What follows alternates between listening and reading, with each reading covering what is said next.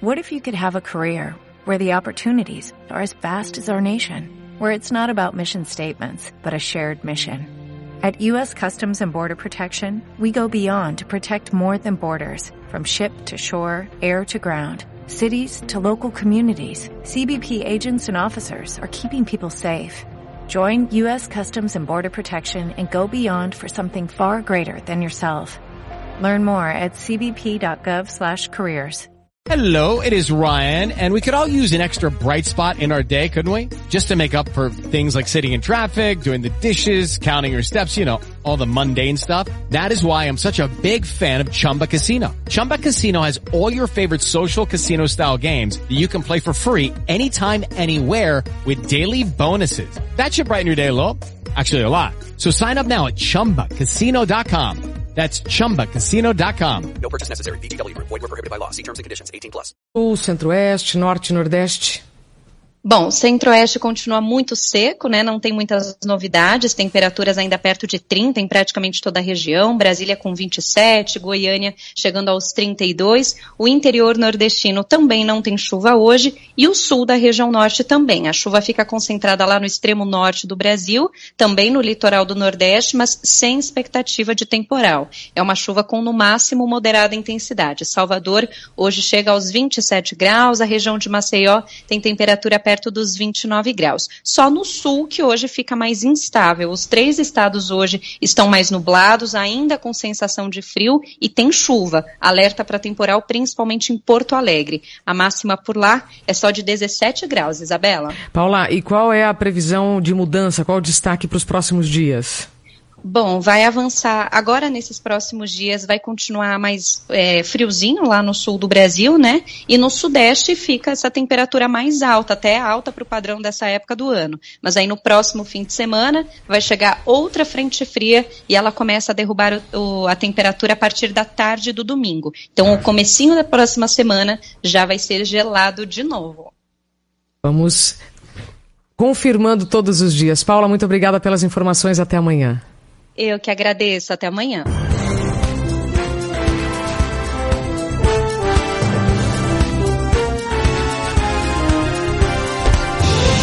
E termina aqui o Jornal Primeira Hora. Apresentação Lucas Herrero. E Isabela Camargo. Diretor responsável João Carlos Saad. Muito bom dia, Brasil. Bom dia.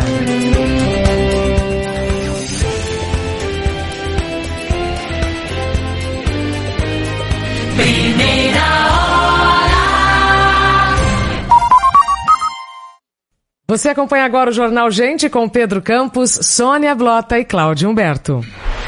Essa é a Rádio Bandeirantes. Fechada com você. Fechada com a verdade.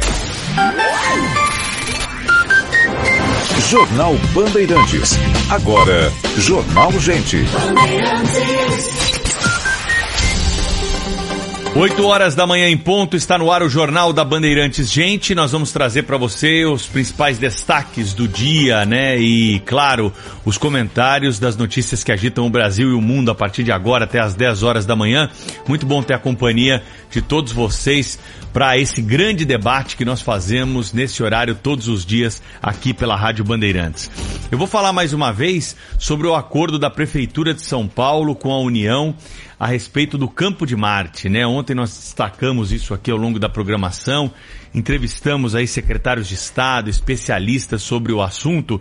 E mais do que o exemplo do Campo de Marte, eu estava pensando ontem, viu, Claudio Humberto, quando saí aqui do jornal Gente, no seguinte, você vê que quando a coisa ela é feita com cada um no seu quadrado, sem ninguém entrar na esfera de ninguém, como a coisa sai de uma maneira natural, todos é, contentes com o resultado, sem briga, sem descontentamento. Por quê? A prefeitura tinha uma questão para ser discutida com a União. Cada parte teve que ceder um pouco da sua expectativa. Todo acordo é assim, quem sabe e atua nessa área aí, principalmente jurídica, né? Das alternativas que nós temos ao litígio, sabe que é preciso abrir mão de algo quando você vai fechar um acordo. E isso vale também para outras práticas que desempenhamos na nossa vida no cotidiano.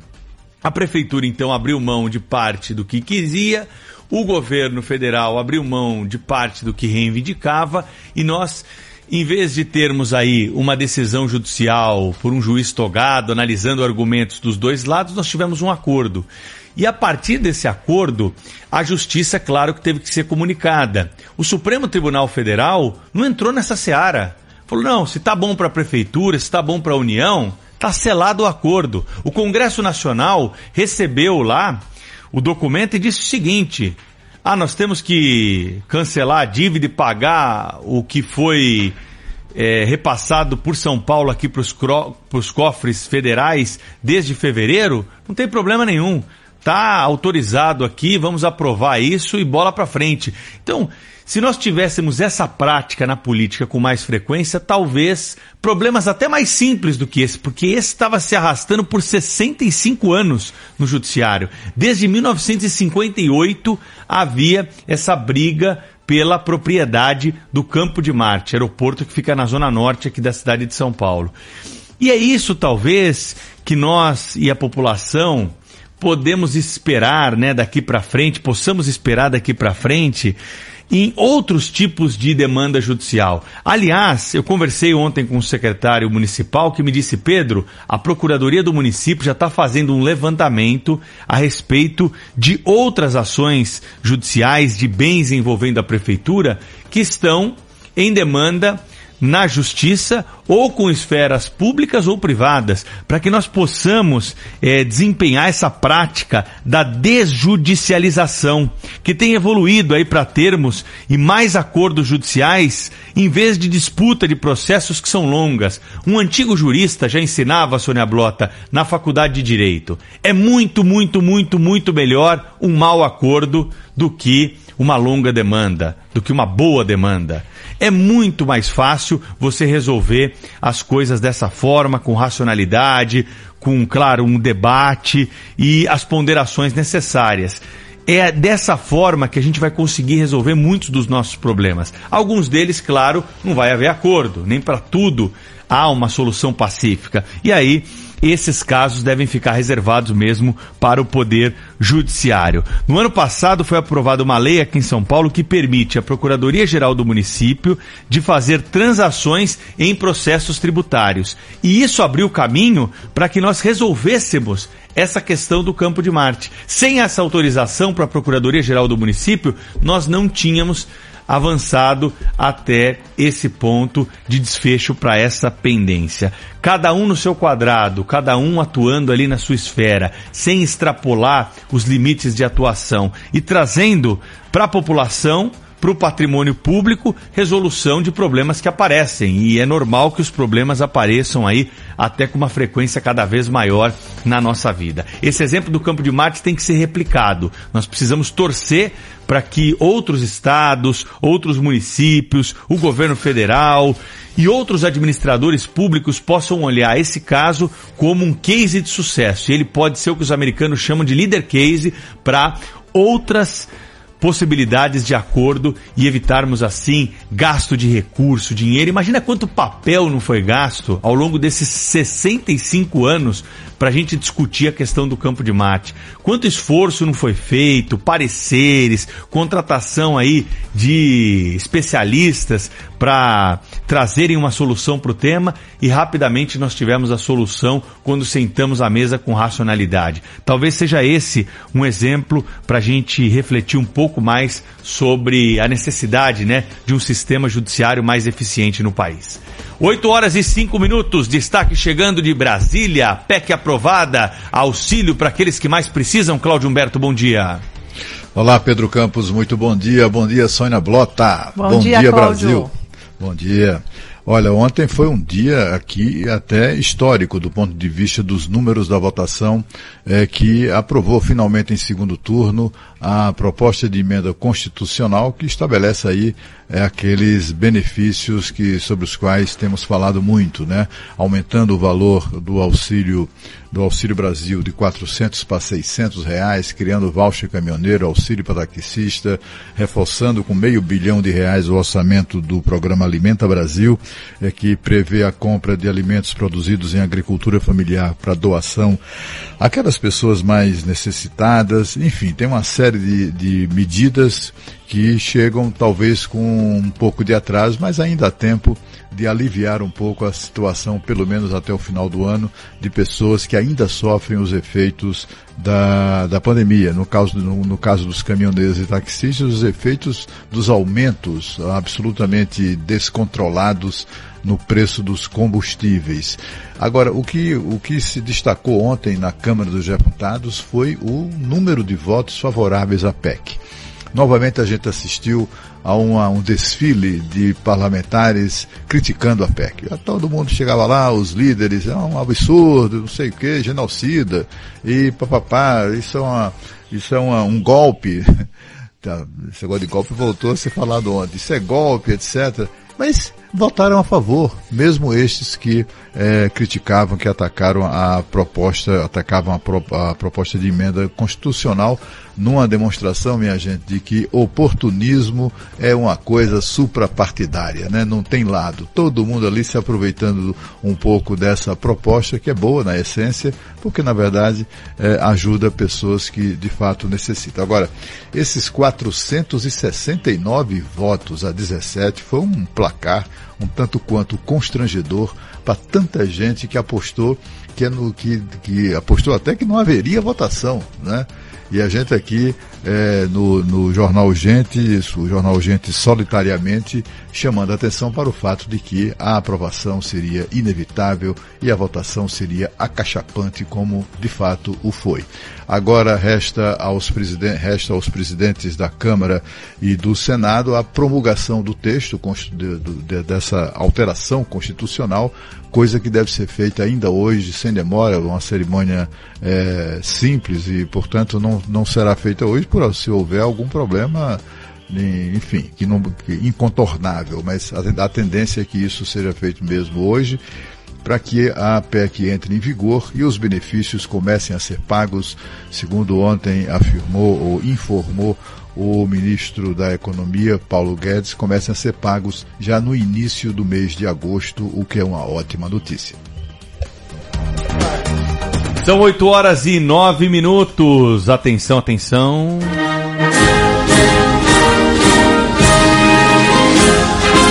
É, hoje tem hino da França aqui para anunciar a Sônia Blota, afinal de contas. Feriadão por aí, hein, Sônia Blota? O que, que você traz pra gente de destaque aqui na abertura do Jornal Gente? Bom dia. Oi, Pedro. Um ótimo dia para você, para o Cláudio, para os ouvintes queridos que acompanham o Jornal Gente da Rádio Bandeirantes aqui em Paris, uma hora e nove minutos. E essa abertura foi muito oportuna, Pedro Campos. Que bacana, Marselhese um dos hinos mais bonitos do mundo. Vou falar que eu também gosto muito do hino do Brasil, mas a Marselhesa, que coisa linda. É um hino maravilhoso, né? É uma é mais do que um hino, é uma obra de arte. Então quando toca essa música, todo mundo fica arrepiado. Hoje é o dia 14 de julho, dia da tomada da Bastilha, a festa mais importante da França. Portanto, feriado por aqui, e milhões de turistas, todos os turistas que estavam passando pela Europa, hoje estão aqui na França, aproveitando as férias e também tendo a oportunidade de conhecer a tradição desse evento histórico, tomada da Bastilha, que foi em 1789. Mas o que, que acontece neste 14 de julho de 2022? A gente tem que fazer uma análise aqui do que está passando o continente nesse momento. É um contexto completamente diferente e aí o ouvinte pode perguntar: Ah, Sônia Blota, mas o que nós no Brasil temos a ver com isso? Olha, o mundo é uma ervilha, o mundo é pequeno e todas as nossas relações estão ligadas diretamente com a Europa.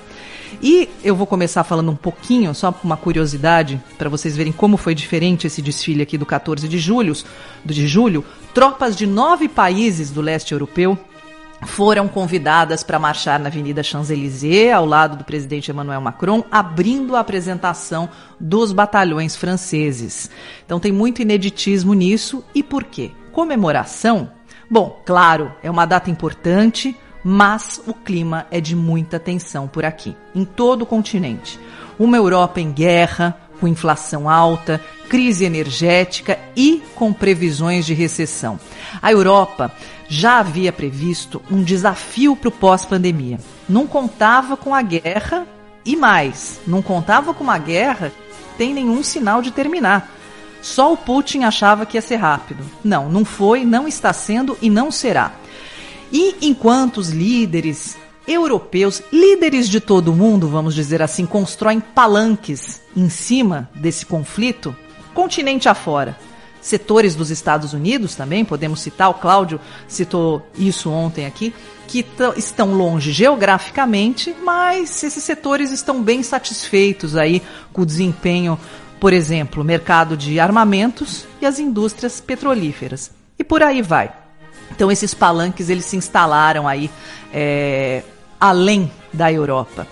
Hoje o euro, pessoal, está na paridade com o dólar, moeda desvalorizando. E os analistas preveem o euro por volta de 0,85. Olha só, aquele famoso, aquelas famosas previsões apocalípticas do mercado, 0,85. Ou seja, isso é um alerta de que a recessão está batendo na porta. Tudo bem festejar, todos nós gostamos de festejar, mas se a França quer pegar o protagonismo da União Europeia, como é, deu sinais, principalmente no começo do ano, quando a guerra começou, no dia 24 de fevereiro, precisa achar soluções, precisa trabalhar mais.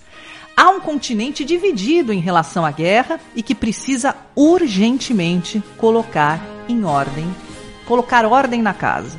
O velho mundo é importante para todo mundo, todo o mapa mundi e inclusive para o nosso Brasil, que tem relações comerciais, culturais, relações estreitas com esse continente.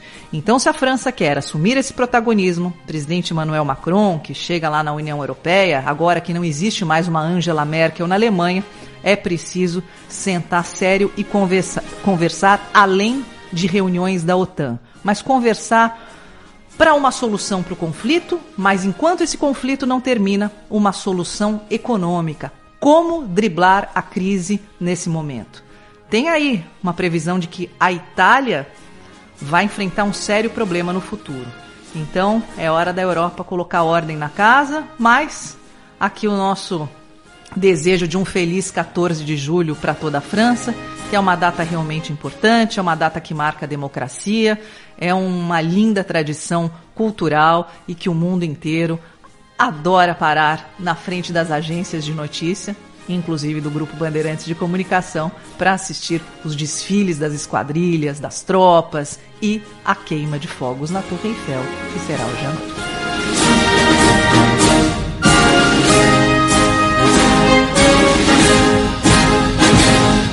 Rede Bandeirantes de Rádio. Atenção! você pode ajudar quem precisa nesses dias frios. Se vir uma pessoa em situação de rua, ligue gratuitamente para a Central 156 e solicite uma abordagem social. O serviço funciona 24 horas por dia, de segunda a domingo, e basta informar o endereço da via em que a pessoa está e as características físicas. Esses dados são importantes para que as equipes possam localizar quem precisa de ajuda. Com a chegada da época mais fria do ano, a cidade de São Paulo reforça o trabalho de apoio à população em situação de rua por meio da operação Baixas Temperaturas. Sempre que os termômetros registrarem 13 graus ou menos, até o dia 30 de setembro, as abordagens para acolher e abrigar crianças, adolescentes, adultos e idosos em situação de rua serão intensificadas. Este é um boletim de prestação de serviços da Prefeitura de São Paulo. Trânsito. Oferecimento Braspress, a sua transportadora de encomendas em todo o Brasil. Em São Paulo, ligue 2188-9000. Falando mais do trânsito, agora da Radial Leste no sentido do centro. Lenta ali do metrô Penha até a passagem pela Avenida de Canduva e também na passagem pelo metrô Carrão. Tem outro ponto no viaduto Pires do Rio, mais um do viaduto Bresser até o Parque Dom Pedro II. Para quem usa a Radial Leste agora no sentido do bairro, condição de trânsito boa. Baixe o app daqui, DAKI, e receba suas compras de mercado em minutos. Use o cupom 40 daqui e ganhe 40 reais de desconto na sua primeira compra acima de 80 reais. Pensou mercado, pediu daqui. With lucky landslots, you can get lucky just about anywhere. Dearly beloved, we are gathered here today to. Has anyone seen the bride and groom? Sorry, sorry, we're here. We were getting lucky in the limo and we lost track of time. No, Lucky Land Casino, with cash prizes that add up quicker than a guest registry. In that case, I pronounce you lucky.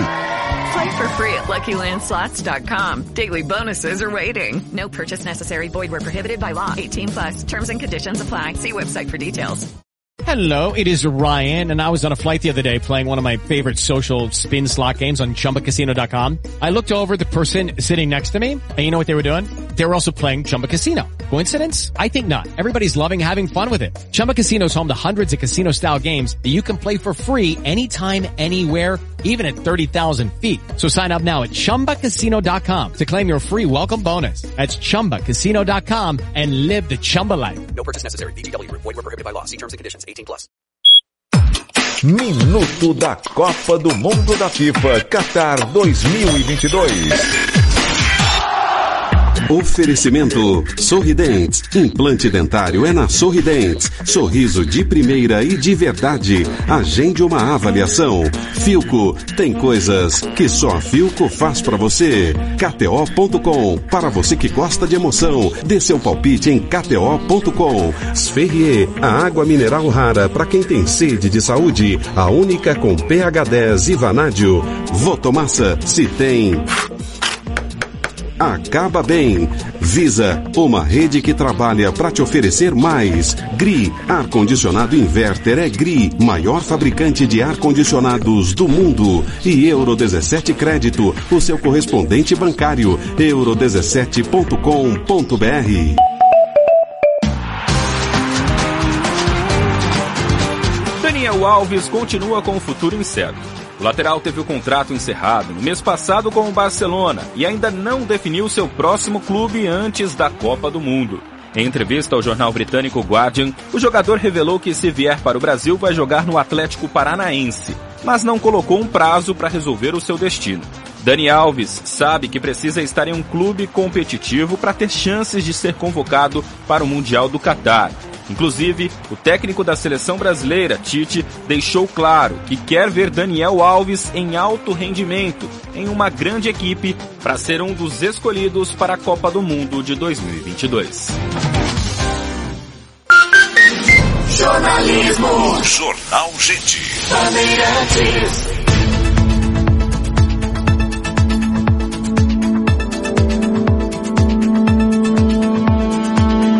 8 horas e 18 minutos, o Cláudio Humberto destacou. Vamos trazer mais informações aqui para os nossos ouvintes, Cláudio, sobre a PEC que vai ser promulgada hoje no Congresso Nacional, batizada aí de PEC dos benefícios, né? Que vai viabilizar um amplo pacote do governo é, para as pessoas mais vulneráveis. Vocês acompanharam aqui a discussão, isso passou rapidamente pelo Senado, na Câmara demorou um pouco mais mas ontem acabou sendo aprovado. O Cláudio falou aí sobre os aspectos que envolvem a aprovação desse benefício. Queria destacar apenas aqui que o Auxílio Brasil, né, Cláudio, vai passar de 400 para 600 reais imediatamente. Já no mês de agosto, os beneficiários do programa devem receber o novo valor. Pelo menos é o que espera o ministro da Cidadania. Também nós teremos a quantia que foi reservada aí de mil reais para um vale diesel para os caminhoneiros de todo o Brasil, aqueles que estão cadastrados, também daqui a pouco já serão chamados para receber essa quantia. O governo está até querendo chamar isso de Pix, parece que vai depositar o dinheiro diretamente na conta né, desses caminhoneiros que vão ter essa ajuda então para de alguma forma ter um impacto menor nos custos por conta do aumento do preço dos combustíveis. O mesmo vai valer para os taxistas que também vão receber. No caso dos taxistas, o valor que se fala é 300 reais, apesar do valor não constar, né, do projeto aprovado lá no Congresso Nacional, mas deve ser algo em torno disso e também nos próximos dias nós devemos ter a regulamentação de como vai acontecer na prática.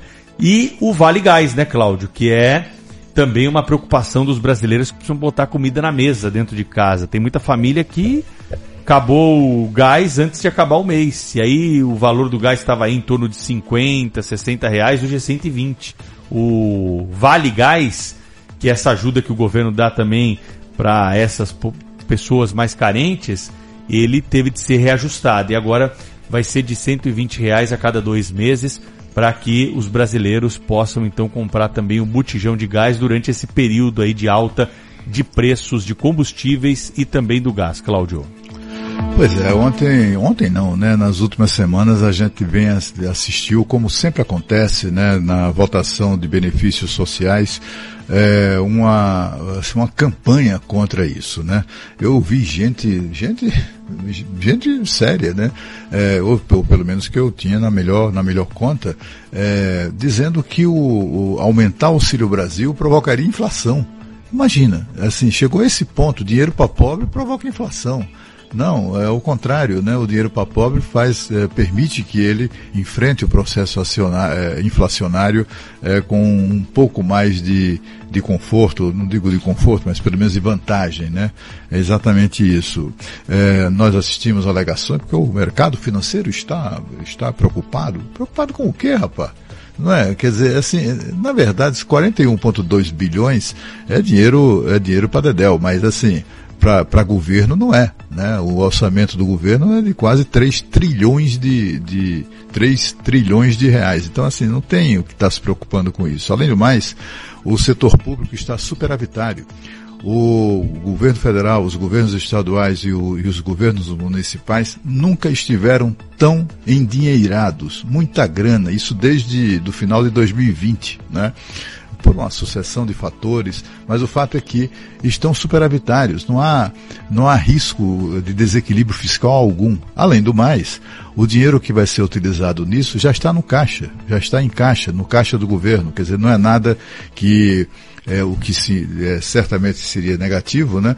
É se o governo fosse obrigado a recorrer a, a empréstimos, etc e tal, como a Dilma fez, né, pedalada e tal. E, e, exatamente não é, não é isso que vai acontecer. Eu acho que a PEC, que é uma, que é de origem do próprio Congresso Nacional, é, e foi, é, além de proposta, aperfeiçoada pelo Congresso Nacional, eu acho que é muito inteligente porque resolve um problema, ou, ou pelo menos é, é minimiza, né, um problema sério que as pessoas estão enfrentando. A gente viu aqui é, a colaboração, a contribuição de caminhoneiros, né, que nos informando o quanto custa encher o tanque de um caminhão. Né?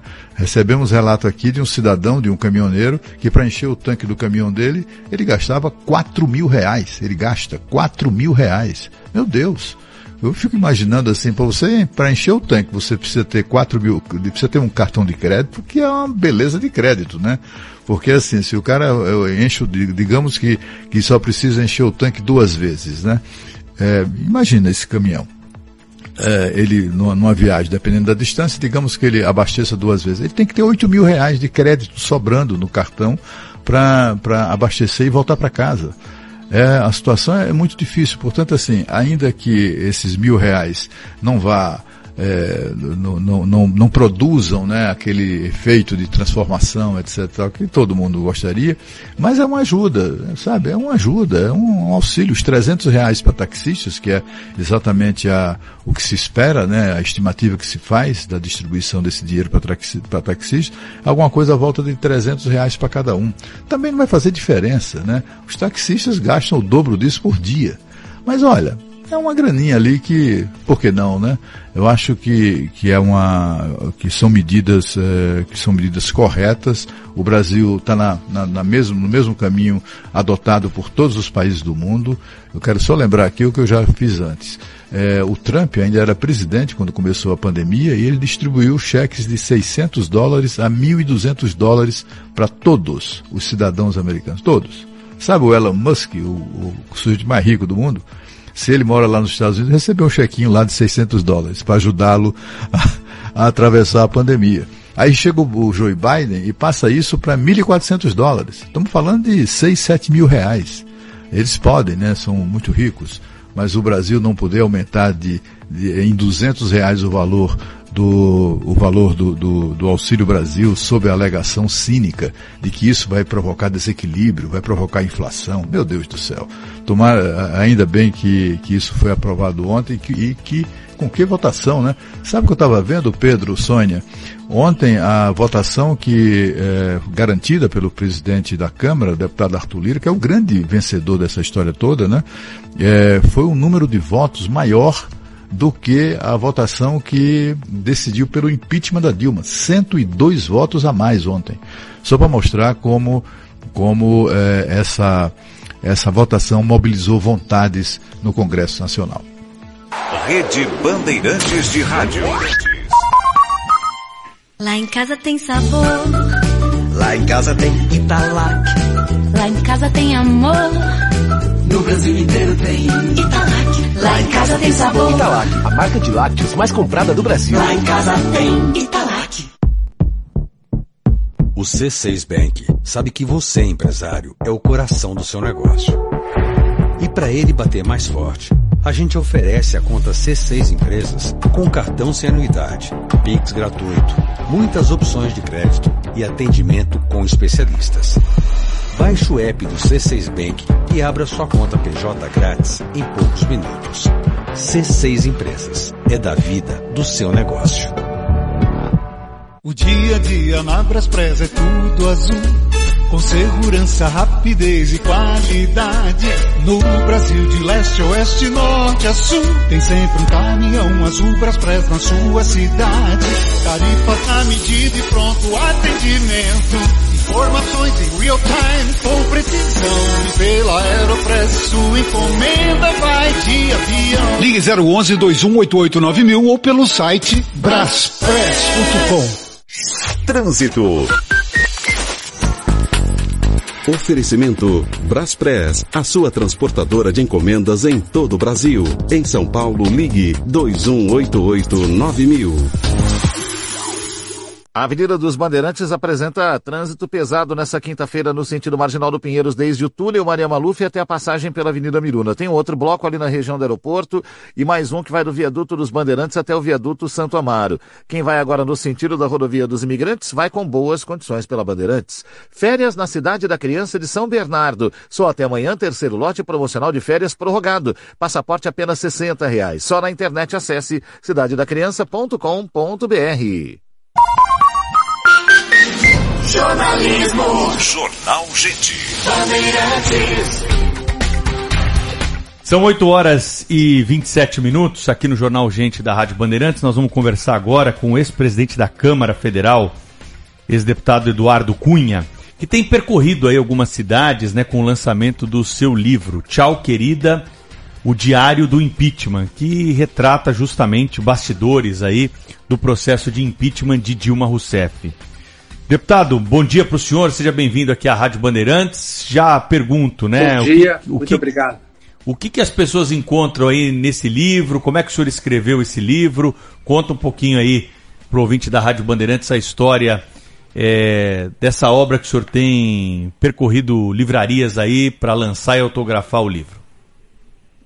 Bom, em primeiro lugar, muito obrigado pela oportunidade, obrigado pelo convite. Eu quero dizer para você o seguinte: é um livro de 808 páginas que retrata não só a todos os bastidores do processo impeachment da Dilma Rousseff, mas também é um apanhado histórico. A gente vem desde a proclamação da República, trata pela edição da lei do impeachment, que é de 1950, a sua utilização, primeiro com Getúlio Vargas, em 54, quando o Getúlio venceu na Câmara e evitou o impeachment, depois com a utilização no governo Collor e, e efetivamente no processo de impeachment de Dilma. A gente traz esse apanhado, traz todas as eleições presidenciais, traz a Constituinte de 88, as, as, dificuldades que nós temos no nosso sistema político que acabaram levando aos processos de impeachment que nós vivemos. Enfim, eu procuro fazer um apanhado geral da história política brasileira, principalmente no período depois da Constituição de 88, depois do fim do regime militar. A gente trata de todas as eleições, o processo de reeleição que foi introduzido por Fernando Henrique Cardoso, que é um dos grandes males que nós temos hoje, o próprio sistema eleitoral, e chega na metade do livro em diante, dessas 808 páginas, a gente faz praticamente um diário de tudo aquilo que aconteceu até o dia do impeachment da Dilma e trazendo para os dias atuais é um apanhado comparativo de toda a situação. Então o livro ele é muito interessante, ele foi escrito já uns cinco anos depois do, da abertura do processo impeachment e da aceitação pelo plenário da Câmara, onde foi até comentado aqui agora com relação à emenda constitucional, mas na, naquele momento teve 367 votos, mais do que os dois terços que eram, é, que, que eram obrigatórios para essa finalidade, e a gente traz toda a história para chegar a essa votação, que qualquer votação nesse número é muito forte, é muito estrondosa. Deputado, muito bem-vindo, bom dia, bem-vindo ao nosso programa. É, esse livro, é, com, com ele, o senhor certamente faz uma contribuição importante à história, né, à nossa história recente. Mas eu queria saber se é, ele tem um outro objetivo. O senhor, é, é um, o senhor diria que também, além de todos esses registros que o senhor nos detalhou, isso é, tem a ver também com. É um desabafo, é uma defesa, é uma. Assim, eu queria que não, o senhor é, definisse do ponto de vista político a, é, a, intenção do livro. É importante, é importante você tocar nesse ponto, Claudio. O que, que acontece? É, não, não, não é biografia minha e nem sequer desabafo. É claro que eu, eu procurei no livro, com 808 páginas, ao fim do livro, ao fim que eu conto a história, no capítulo apartado ao fim, ou seja, leia quem quer, eu trago 40 páginas sobre um processo de defesa minha pessoal, mas evitando que isso é, seja incorporado ao texto principal e que contamine o processo de avaliação da história com a minha história. Mas eu evitei é, ter biografia minha ou qualquer coisa de natureza pessoal no texto principal do livro. Agora, eu não poderia deixar de aproveitar a oportunidade e tratar de fatos que, depois que eu escrevi o livro, foram todos corroborados, como, por exemplo, a própria anulação da minha condenação que foi feita, que eu já trazia no livro a, as razões e as defesas com relação a isso. Então, é, é, é importante, sim. É claro que tem que ter sempre uma parte, mas eu procurei separar para que leia quem quer mas o fato de você não querer ler o meu posicionamento pessoal ou a minha defesa não impacta você querer conhecer a história com seus detalhes, que tem muito pouca opinião minha e mais relatos de fatos mesmo cotidianos. Deputado, Sônia Blota aqui, um prazer recebê-lo no Jornal Gente, da Rádio Bandeirantes. E, o como o senhor disse, o senhor dá a sua opinião, um relato pessoal, mas faz uma análise. Então, eu gostaria de saber: o impeachment de Fernando Collor começou com o escândalo do Fiat Elba. Elba. O de Dilma foram as pedaladas fiscais.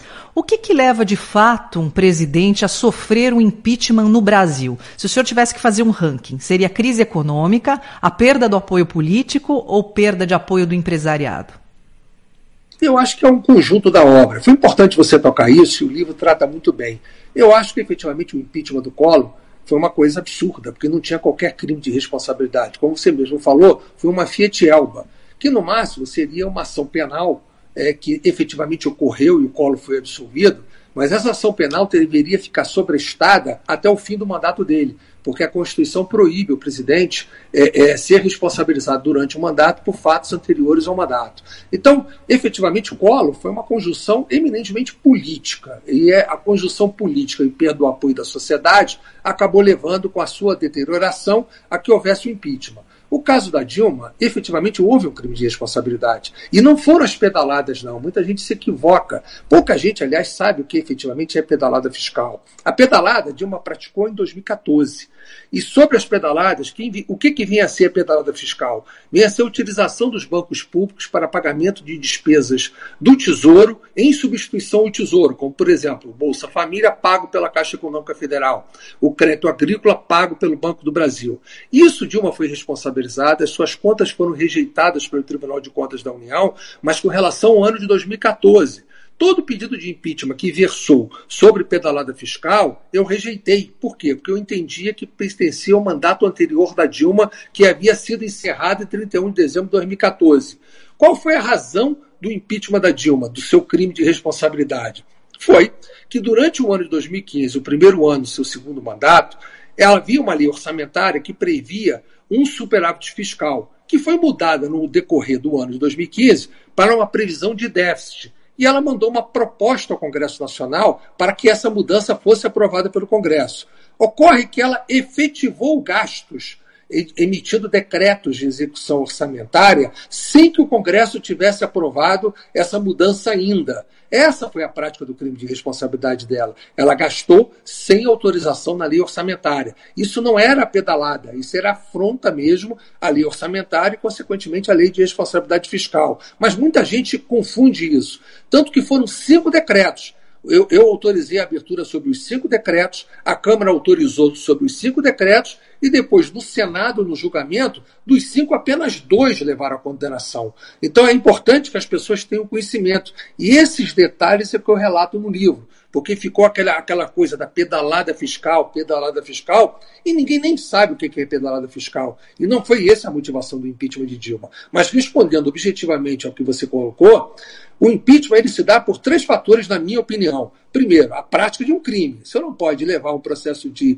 de impeachment adiante se não houver a prática de um crime de responsabilidade. Segundo ponto, a perda do apoio parlamentar. Sem a perda do apoio parlamentar, não adianta você ter o crime de responsabilidade, porque o Congresso não vai aprovar, nem a Câmara autoriza, nem o Senado vai julgar contrário. E terceiro, e talvez o mais importante, é a perda do apoio da sociedade, que se dá pela crise econômica, pela perda de vários fatores, como você citou, empresariado, enfim. Mas não é o empresariado razão, e sim a sociedade como um todo. Dilma estava, no momento que autorizei a abertura do processo impeachment, com 5% de aprovação na sociedade por todas as pesquisas da época. Obviamente, isso é um sinal que o governo estava bem deteriorado. E essa razão se dá também pelo processo de reeleição, que eu critico muito no livro, porque a Dilma, em 2014, para se reeleger, ela praticou verdadeiro estelionato eleitoral, maquiando a situação econômica, que depois, no seu segundo mandato, foi constatado que havia essa maquiagem e, consequentemente, a sociedade cobrou isso dela,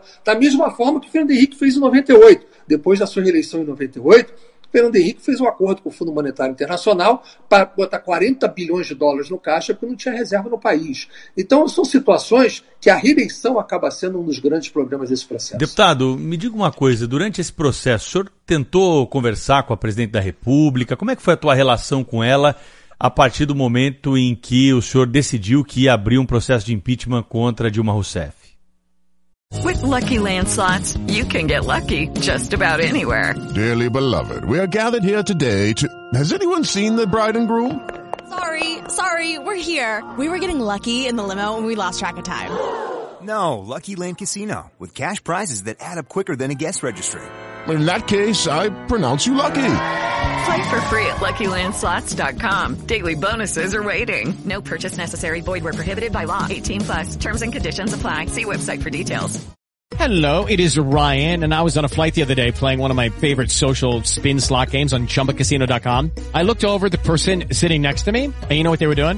They were also playing Chumba Casino. Coincidence? I think not. Everybody's loving having fun with it. Chumba Casino is home to hundreds of casino-style games that you can play for free anytime, anywhere, even at 30,000 feet. So sign up now at ChumbaCasino.com to claim your free welcome bonus. That's ChumbaCasino.com and live the Chumba life. No purchase necessary. VGW. Void were prohibited by law. See terms and conditions. 18 plus.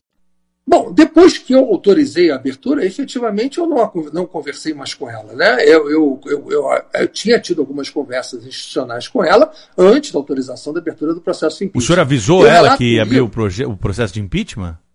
Hello, it is Ryan, and we could all use an extra bright spot in our day, couldn't we? Just to make up for things like sitting in traffic, doing the dishes, counting your steps, you know, all the mundane stuff. That is why I'm such a big fan of Chumba Casino. Chumba Casino has all your favorite social casino style games that you can play for free anytime, anywhere with daily bonuses. That should brighten your day a little.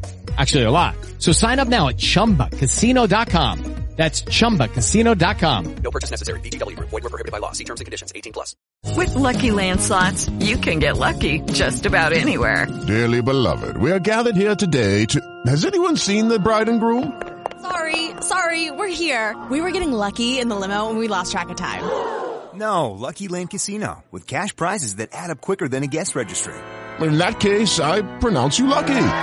Play for free at LuckyLandSlots.com. Daily bonuses are waiting. No purchase necessary. Void where prohibited by law. 18 plus. Terms and conditions apply. See website for details. Não, eu, eu tomei a decisão. Na verdade, eu relato isso bem no livro. A decisão já havia sido tomada, o impeachment estava assinado 35 dias antes da data que eu efetivamente divulguei e estava guardado na Secretaria-Geral da Mesa.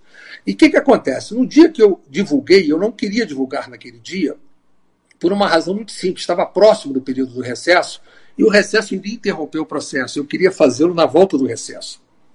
Acontece que o Congresso Nacional, naquele dia, ia aprovar no seu plenário a mudança da meta fiscal, esse projeto que ela mandou ao Congresso. Na medida que o Congresso aprovasse, o crime ficaria, de uma certa forma, acobertado. Então, para evitar isso, eu fui obrigado a autorizar naquele dia. Então, foi uma coisa que foi uma decisão é, quase que no mesmo dia de divulgação, porque eu não esperava, a gente não esperava que o Congresso ia conseguir, naquele momento, fazer a aprovação desse projeto dela. Como o Congresso caminhou para vencer uma obstrução que havia que existir nos partidos de oposição e caminhou para aprovação, eu não tive outra alternativa a não ser divulgar naquele mesmo momento. Essa foi a razão daquela divulgação assodada naquele dia 2 de dezembro de 2015, porque era o mesmo tempo que o plenário estava encaminhando a votação do projeto dela que alterava a meta fiscal. Mas depois disso, eu não conversei com ela. A encontrei numa solenidade do próprio Congresso, na abertura dos trabalhos em 2016, mas conversas mesmo cheguei até com Lula. Eu relato isso no livro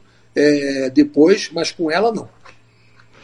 Deputado, é, o senhor foi dos acusados né, nessa confusão toda, né, da, daqueles que mais, mais sofreu mesmo, né, é, punição com prisão, etc. É, e foi uma, foram, foram penas é, muito duras comparadas às demais, né, que foram atribuídas a outras pessoas, a outros acusados. O senhor se considera certamente um injustiçado e eu gostaria que o senhor nos, nos expusesse essas suas razões para esse sentimento para essa sua convicção, detalhando um pouco sobre o que o senhor nos contou, que está inclusive na, no livro, né? Aquela parte, aquele anexo que trata, da, que trata das alegações da sua defesa para anular o processo. O senhor poderia falar sobre isso? É algo que ainda o incomoda ou, ou não tem não, problema? Não, não, o senhor não já me realizou causa qualquer isso? incômodo, até porque, é, Cláudio, a gente quando está na vida pública, a gente não pode se furtar dar explicações a todo mundo que nos requer. Então eu estou sempre presente para explicar. Em primeiro lugar, corrigindo um pouco a, aquilo que você falou, eu não sofri pena alguma. Eu não fui condenado, a, não tenho nenhuma condenação, não cumpri qualquer pena e não tenho pena a cumprir. O que aconteceu foi que, dez dias depois que, eu, que eu, a, o plenário da Câmara aprovou a abertura do processo impeachment, um, um parlamentar é, do então governo na época entrou com um pedido de afastamento meu no Supremo Tribunal Federal, numa ação que entrou numa terça-feira de tarde e, e o marcaram para julgar no plenário na quinta-feira de manhã, sem que o relator, que no momento era o ministro Marco Aurélio, tivesse pedido para que fosse feita a pauta. E o que aconteceu?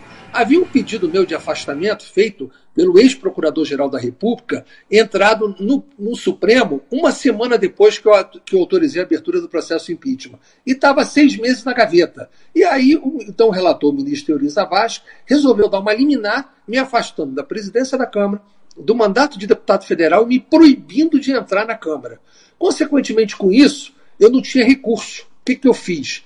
Através de três partidos políticos, eu entrei com uma ação direta de constitucionalidade eh, no Supremo para que se desse conforme a Constituição a interpretação das medidas cautelares, ou seja, traduzindo português, teria que o meu afastamento ser submetido ao plenário da Câmara 24 horas depois do meu afastamento, o que não ocorreu. E essa ação só foi julgada um ano e meio depois, quando o Aécio Neves foi afastado do Senado, o Supremo julgou, deu ganho de causa a essa ação e determinou que o plenário do Senado avaliasse o afastamento do Aécio e o plenário do Senado retornou o Aécio. Eu, fora do mandato, proibido de entrar na Câmara, não pude evitar não tinha nem defesa para o processo de cassação que foi levado ao plenário da Câmara de uma forma covarde. Acabei cassado, consequentemente, o Moro iria se aproveitar da situação, porque o processo ia sair do, do Supremo Tribunal Federal ia cair nas mãos dele, consequentemente determinou minha prisão preventiva, me condenou em primeiro grau é, é, e efetivamente manteve a condenação do segundo grau, que aquilo era um tribunal combinado entre as ações ações, e não me restou alternativa, eu fiquei preso preventivamente. O que aconteceu? O Supremo Tribunal Federal, em setembro do ano passado, depois que eu já havia sido solto da prisão preventiva, não efetivamente absolvido, mas o Supremo Tribunal Federal simplesmente anulou a condenação e determinou o envio à Justiça Eleitoral. Que o Moro cometeu uma fraude processual, um pouco diferente no meu caso do que foi o do Lula. Por quê? Eu, a minha denúncia já havia a, a, acusação de crime eleitoral. E o Moro simulou uma absolvição sumária da acusação eleitoral para que ele mantivesse a sua competência. Consequentemente, ele fraudou o processo, me impôs uma prisão preventiva e eu não fui, efetivamente, não tenho e não tive pena a cumprir. Então, eu não cumpri pena. Eu fui preso preventivamente por um processo que foi anulado e, consequentemente, a prisão foi ilegal. Essa é a razão E o técnica senhor, o senhor nega ter recebido clara. 5 milhões de reais em propina, como foi a denúncia da Procuradoria-Geral da República na época, né, deputado? Eles não conseguiram comprovar, não tem qualquer comprovação disso. É- E agora essa, essa, essa acusação é uma outro, um outro processo, não foi o processo pelo qual me foi dada a prisão preventiva. Sobre essa outra, houve uma condenação e foi anulada também a condenação. Então, na verdade, acabaram me colocando mais processos depois e todos eles tiveram suas condenações anuladas. Foram três condenações que acabaram me impondo e todas anuladas. Deputado, então, portanto, é segundo o seu livro, quem são ou foram, melhor dizendo, os principais protagonistas do impeachment da então presidente Dilma e quais os, os motivos desses protagonistas? Bom, óbvio que o principal protagonista acabou sendo eu mesmo, na medida que, se não fosse o meu ato monocrático de efetivamente ter autorizado a abertura do processo de impeachment, ele não teria corrido. Então, o meu ato ele impedia. Na verdade, eu relato no livro, eu nem queria praticar esse ato. Na verdade, eu iria rejeitar a abertura do processo impeachment, como rejeitei vários, mas iria levar um recurso ao plenário para que esse recurso fosse submetido à maioria e que a maioria decidisse pela autorização de abertura. Porém, o PT, erradamente, através de dois parlamentares, ingressaram com mandatos de segurança no Supremo Tribunal Federal e obtiveram duas liminares que me impediam de exercer, levar o recurso ao plenário. Então, consequentemente, só me restou a alternativa de aceitar ou rejeitar. Então eu fui obrigado a aceitar em função disso. Agora, os protagonistas de verdade, além de mim, eu relato bem no livro, foram alguns parlamentares da oposição que foram muito atuantes nesse processo, como Carlos Sampaio, que era líder do PSDB, o próprio Rodrigo Maia, que por mais que queira, que queira tratar como hoje um aliado da, da própria esquerda, mas foi um grande protagonista do processo impeachment. Eu relato a participação de cada um, aquilo que fez, aquilo que deixou de fazer. Então é importante que as pessoas eh, conheçam isso para saber os detalhes, tudo aquilo que aconteceu, tudo aquilo que o próprio PT e o governo agiu de forma equivocada, até politicamente, que poderia ter impedido o processo impeachment. Isso está tudo relatado lá com bastante detalhe e com um, um- um- um detalhe maior. Não teve contestação de ninguém. O fato de não ter tido contestação mostra que as pessoas que encala absolutamente consente. Deputado, eu queria saber do senhor o seguinte: é, esses bastidores do impeachment da Dilma e tal, é, é claro que tudo isso foi, foi um momento é, muito difícil da nossa história recente, né? Um momento, é, enfim, é, trágico, mas teve algumas, eh, tem algum, alguns detalhes assim, alguma, como é que eu diria, algum fato que o senhor se lembre, e quando o senhor se lembra o senhor dá uma risada? Ou seja, não digo que seja necessariamente engraçado o fato, mas que, eh, enfim, uma, uma- algo que, que algum detalhe assim que escapou à atenção da, da, da mídia em geral em- durante todo o processo? Olha, eu, eu- o que eu acho que escapou mais em relação à mídia, não do processo, mas efetivamente depois, quando eu divulguei, é o fato de eu ter. que muita gente colocou a seguinte situação: olha, ah, ele autorizou a abertura do processo impeachment que perdeu o apoio do PT. Então foi uma retaliação do PT.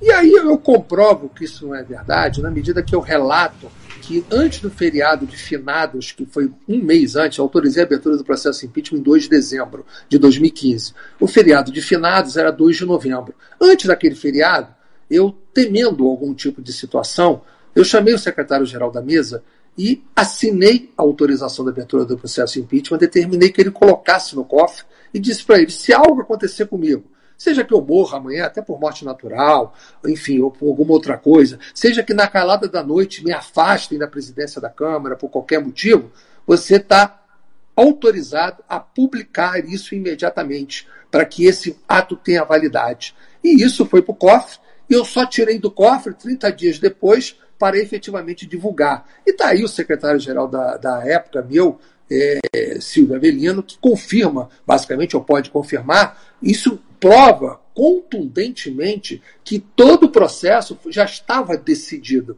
O que estava em discussão era o momento da sua divulgação. Isso cala um pouco aqueles que dizem, não, ele fez isso, aquilo em retaliação a uma atitude do PT. Isso não é verdade e a prova está aí. Deputado, vamos falar um pouco sobre a sua situação atual, né? O, o senhor está inelegível para a eleição de 2022, está tentando reverter essa situação. O senhor pretende disputar essa eleição para algum cargo?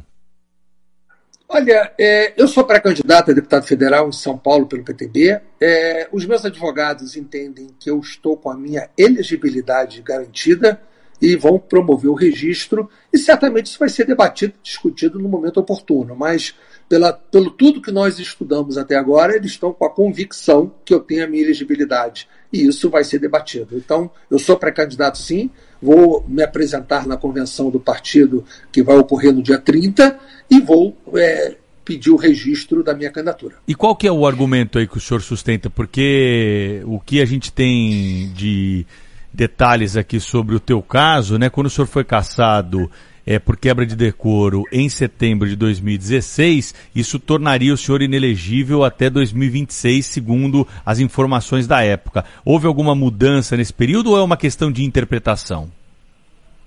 Olha, nesse primeiro momento é uma questão de interpretação, sim. Os meus advogados interpretam que eu estou elegível. Você não pode esquecer que aconteceram nas eleições de 2018 dois que estavam na mesma situação e que tiveram registro definido, que foi o caso do Demóstenes e do Delcídio.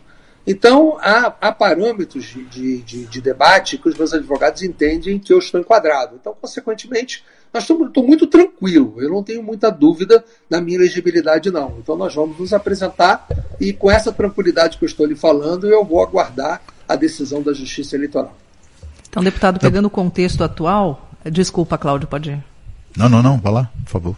Não, eu, eu gostaria de saber a, a opinião é, do senhor. O que, que, é maior hoje, na sua opinião? O antipetismo ou o antibolsonarismo?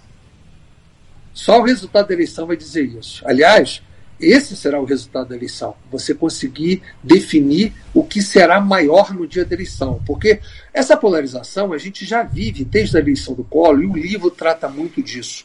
Porque naquele momento, o Collor ele representou o aspecto da direita, o espectro da direita, e o Lula tomou o lugar do Brizola, que é quem estava no espectro contrário. Depois, com o impeachment do Collor, o PSDB tomou o lugar do Collor. Consequentemente, em 2018, com a derrocada do PSDB, o Bolsonaro tomou o lugar do PSDB e o PT e o Lula continuaram do outro lado. Então, você tem um antipetismo enorme, é um enorme no país, e se criou é, é anti-bolsonarismo no exercício do mandato do Bolsonaro. Consequentemente, hoje você, na minha avaliação, você tem um terço de cada lado, um terço que é PT, um terço que vai ser Bolsonaro e outro terço vai decidir eleição para onde ele vai. Aí inclui brancos, nulos, abstenção e efetivamente aqueles que vão são os eleitores que vão ter que optar no outro momento que para eles é mais importante, se é anti-PT ou se é anti-Bolsonaro.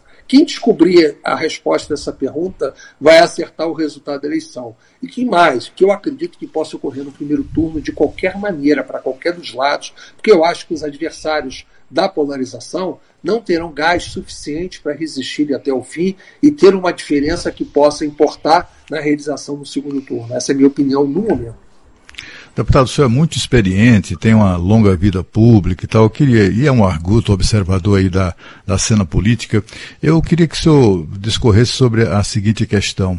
Uma eventual vitória do Lula é, vai devolver a ele e aos seus companheiros né, a chave do cofre do Tesouro Nacional. O senhor acha que eu apostaria num repeteco em um eventual novo governo Lula, um repeteco todo, todo, de, todos aquela, de toda aquela prática de, de corrupção que resultou em tudo isso, inclusive no, no enfim, na, na prisão dele, na condenação? Olha, Cláudio, eu nem, eu nem entro muito no aspecto de, de corrupção, de acusação dessa natureza. Eu acho que a volta do PT vai ser um retrocesso, um retrocesso no país muito grande. É, e mais pelas práticas das políticas públicas que eles praticavam. Até porque o Lula hoje está muito mais petista do que ele foi quando ele se elegeu em 2002, é, é, na primeira vez. O Lula hoje defende a, a, Em 2002 ele apresentou a Carta aos Brasileiros que respeitava os contratos. Hoje ele já defende é, re- revogar até a privatização da Eletrobras, que foi feita recentemente, revogar a reforma trabalhista, revogar a reforma previdenciária, defender as pautas de costumes do PT, como por exemplo o aborto. Enfim, há uma série de fatores que o Lula está muito mais petista do que hoje, embora tenta passar em alguns momentos que está buscando uma convivência mais ao centro, tentando angariar apoios, mas as suas defesas, as suas pautas, elas estão muito mais no discurso do PT. E eu sou contrário a todas essas práticas. O que você está dizendo, eu traduzo de uma outra forma. Por exemplo, o PT, o governo do PT ter gasto bilhões de reais subsidiados para financiar os chamados campeões nacionais, como os meliantes da JBS, por exemplo, que ficaram bilionários debaixo do governo do PT.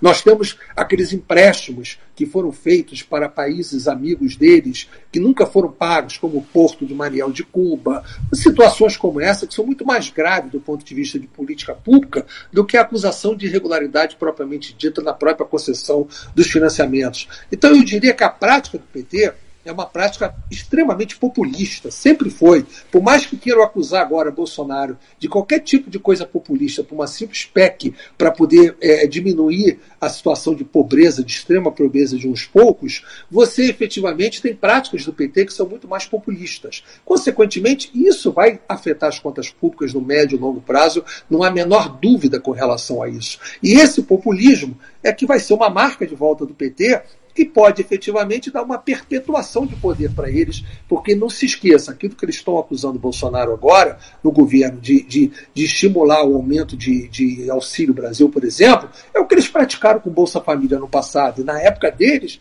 isso não era populismo. Na época deles, estavam compensando a extrema pobreza. Agora não, é, é maquiagem eleitoral. Então, eles têm um discurso e têm uma prática. Essa prática que eles vão voltar é que eu temo muito, acho que será um retrocesso para o país, será um retrocesso para o futuro das próximas gerações. É mais sobre esse lado que eu, que eu contesto. Deputado, minha última pergunta para o senhor é o seguinte: por que o estado de São Paulo? Por que, que o senhor escolheu concorrer aí por São Paulo e não pelo Rio de Janeiro?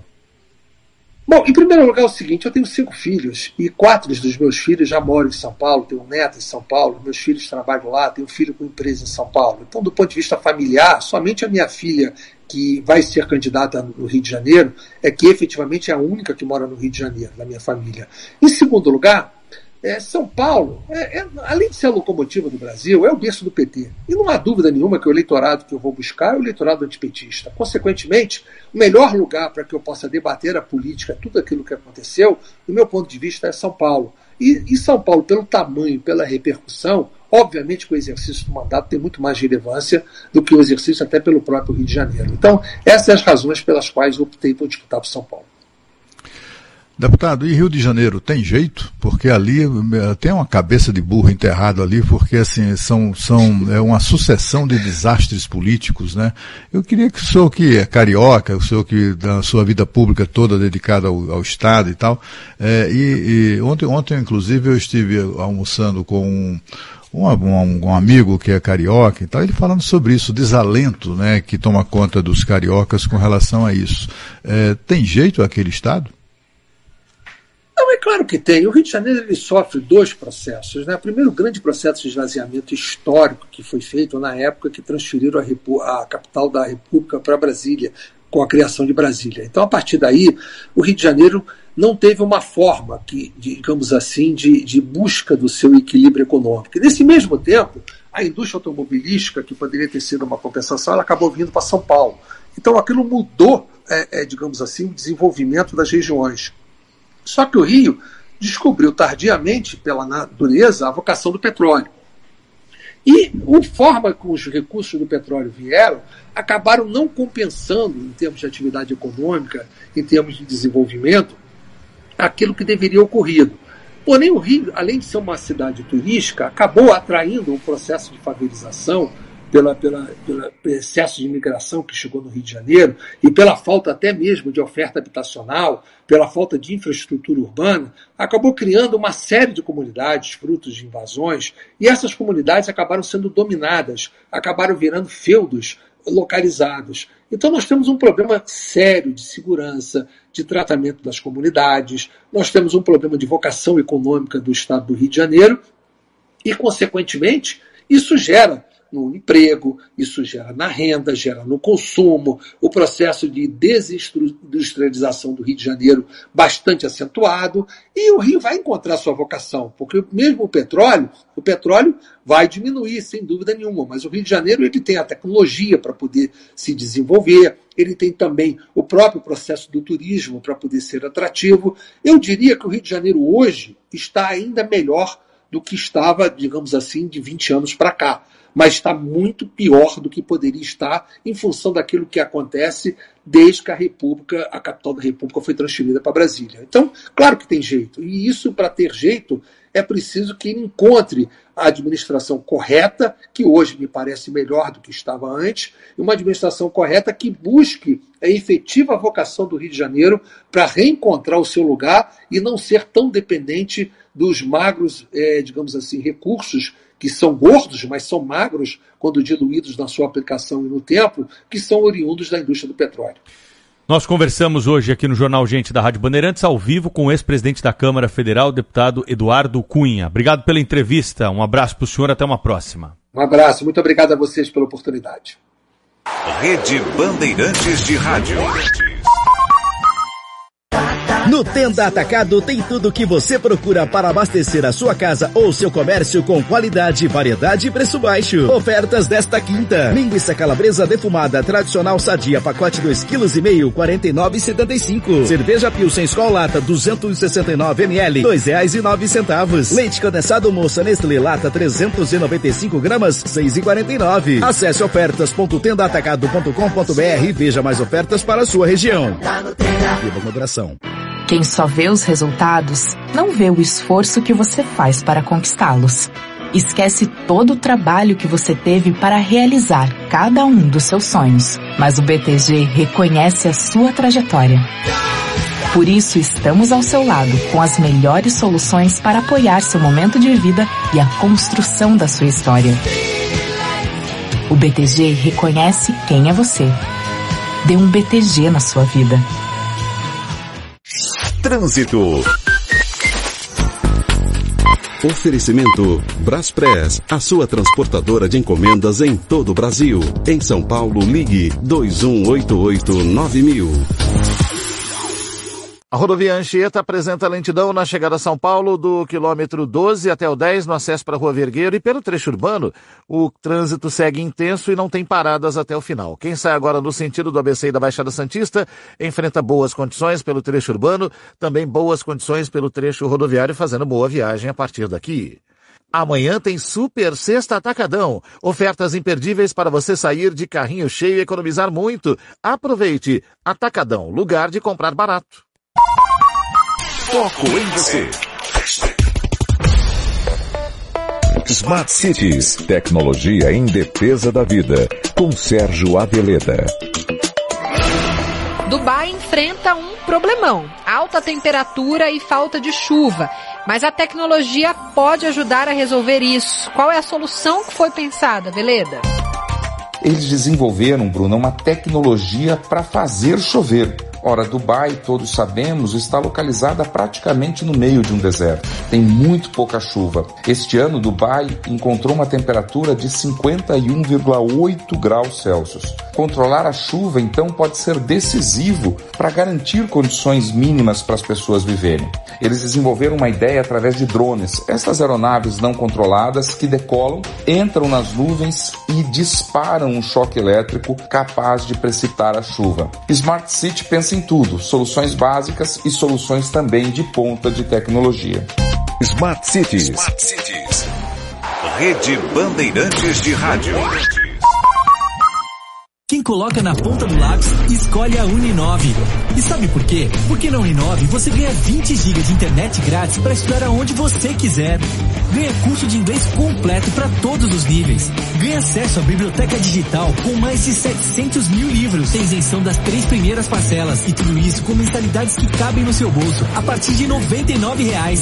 Entendeu? Quem coloca na ponta do lápis, escolhe a Uninove. Uninove, seu futuro se conquista no presente. Consulte regulamento no site Pessoal, aqui é o Guilherme Paz da CM Capital. Você sabia que pode começar a investir com menos de 30 reais? É isso mesmo. Na CM Capital você aprende a controlar as suas finanças e a investir com segurança. A CM Capital foi eleita a melhor empresa de investimentos do Brasil. Aqui você conta com profissionais que vão te ajudar a escolher a melhor opção de investimento. Abra sua conta online gratuita. Quer conversar? Chame no WhatsApp 11 2388 0480. CM Capital, invista em você. Trânsito. Oferecimento Braspress, a sua transportadora de encomendas em todo o Brasil. Em São Paulo, ligue 2188-9000. Falando agora da zona sul da cidade, Avenida Interlagos, no sentido do centro, tem trânsito lento ali da passagem da Ponte Jurubatuba até o cruzamento com a Avenida das Nações Unidas e depois da Rua José Neves até a Praça Ministro Pedro Chaves, ali no acesso para Washington Luiz. Para quem vai para o bairro, a Interlagos tem trânsito intenso, mas não tem paradas agora, a condição é boa para o motorista por ali. Experiência completa fogo de chão, saladas e cortes preparados ao melhor estilo da tradição gaúcha, muito mais sabores e descobertas. Experimente! Rádio Bandeirantes. Aqui você se informa. Direto para 25 de março, saber como é que estão as coisas por lá nessa manhã com o repórter Lucas Josino. Fala, Lucas, bom dia.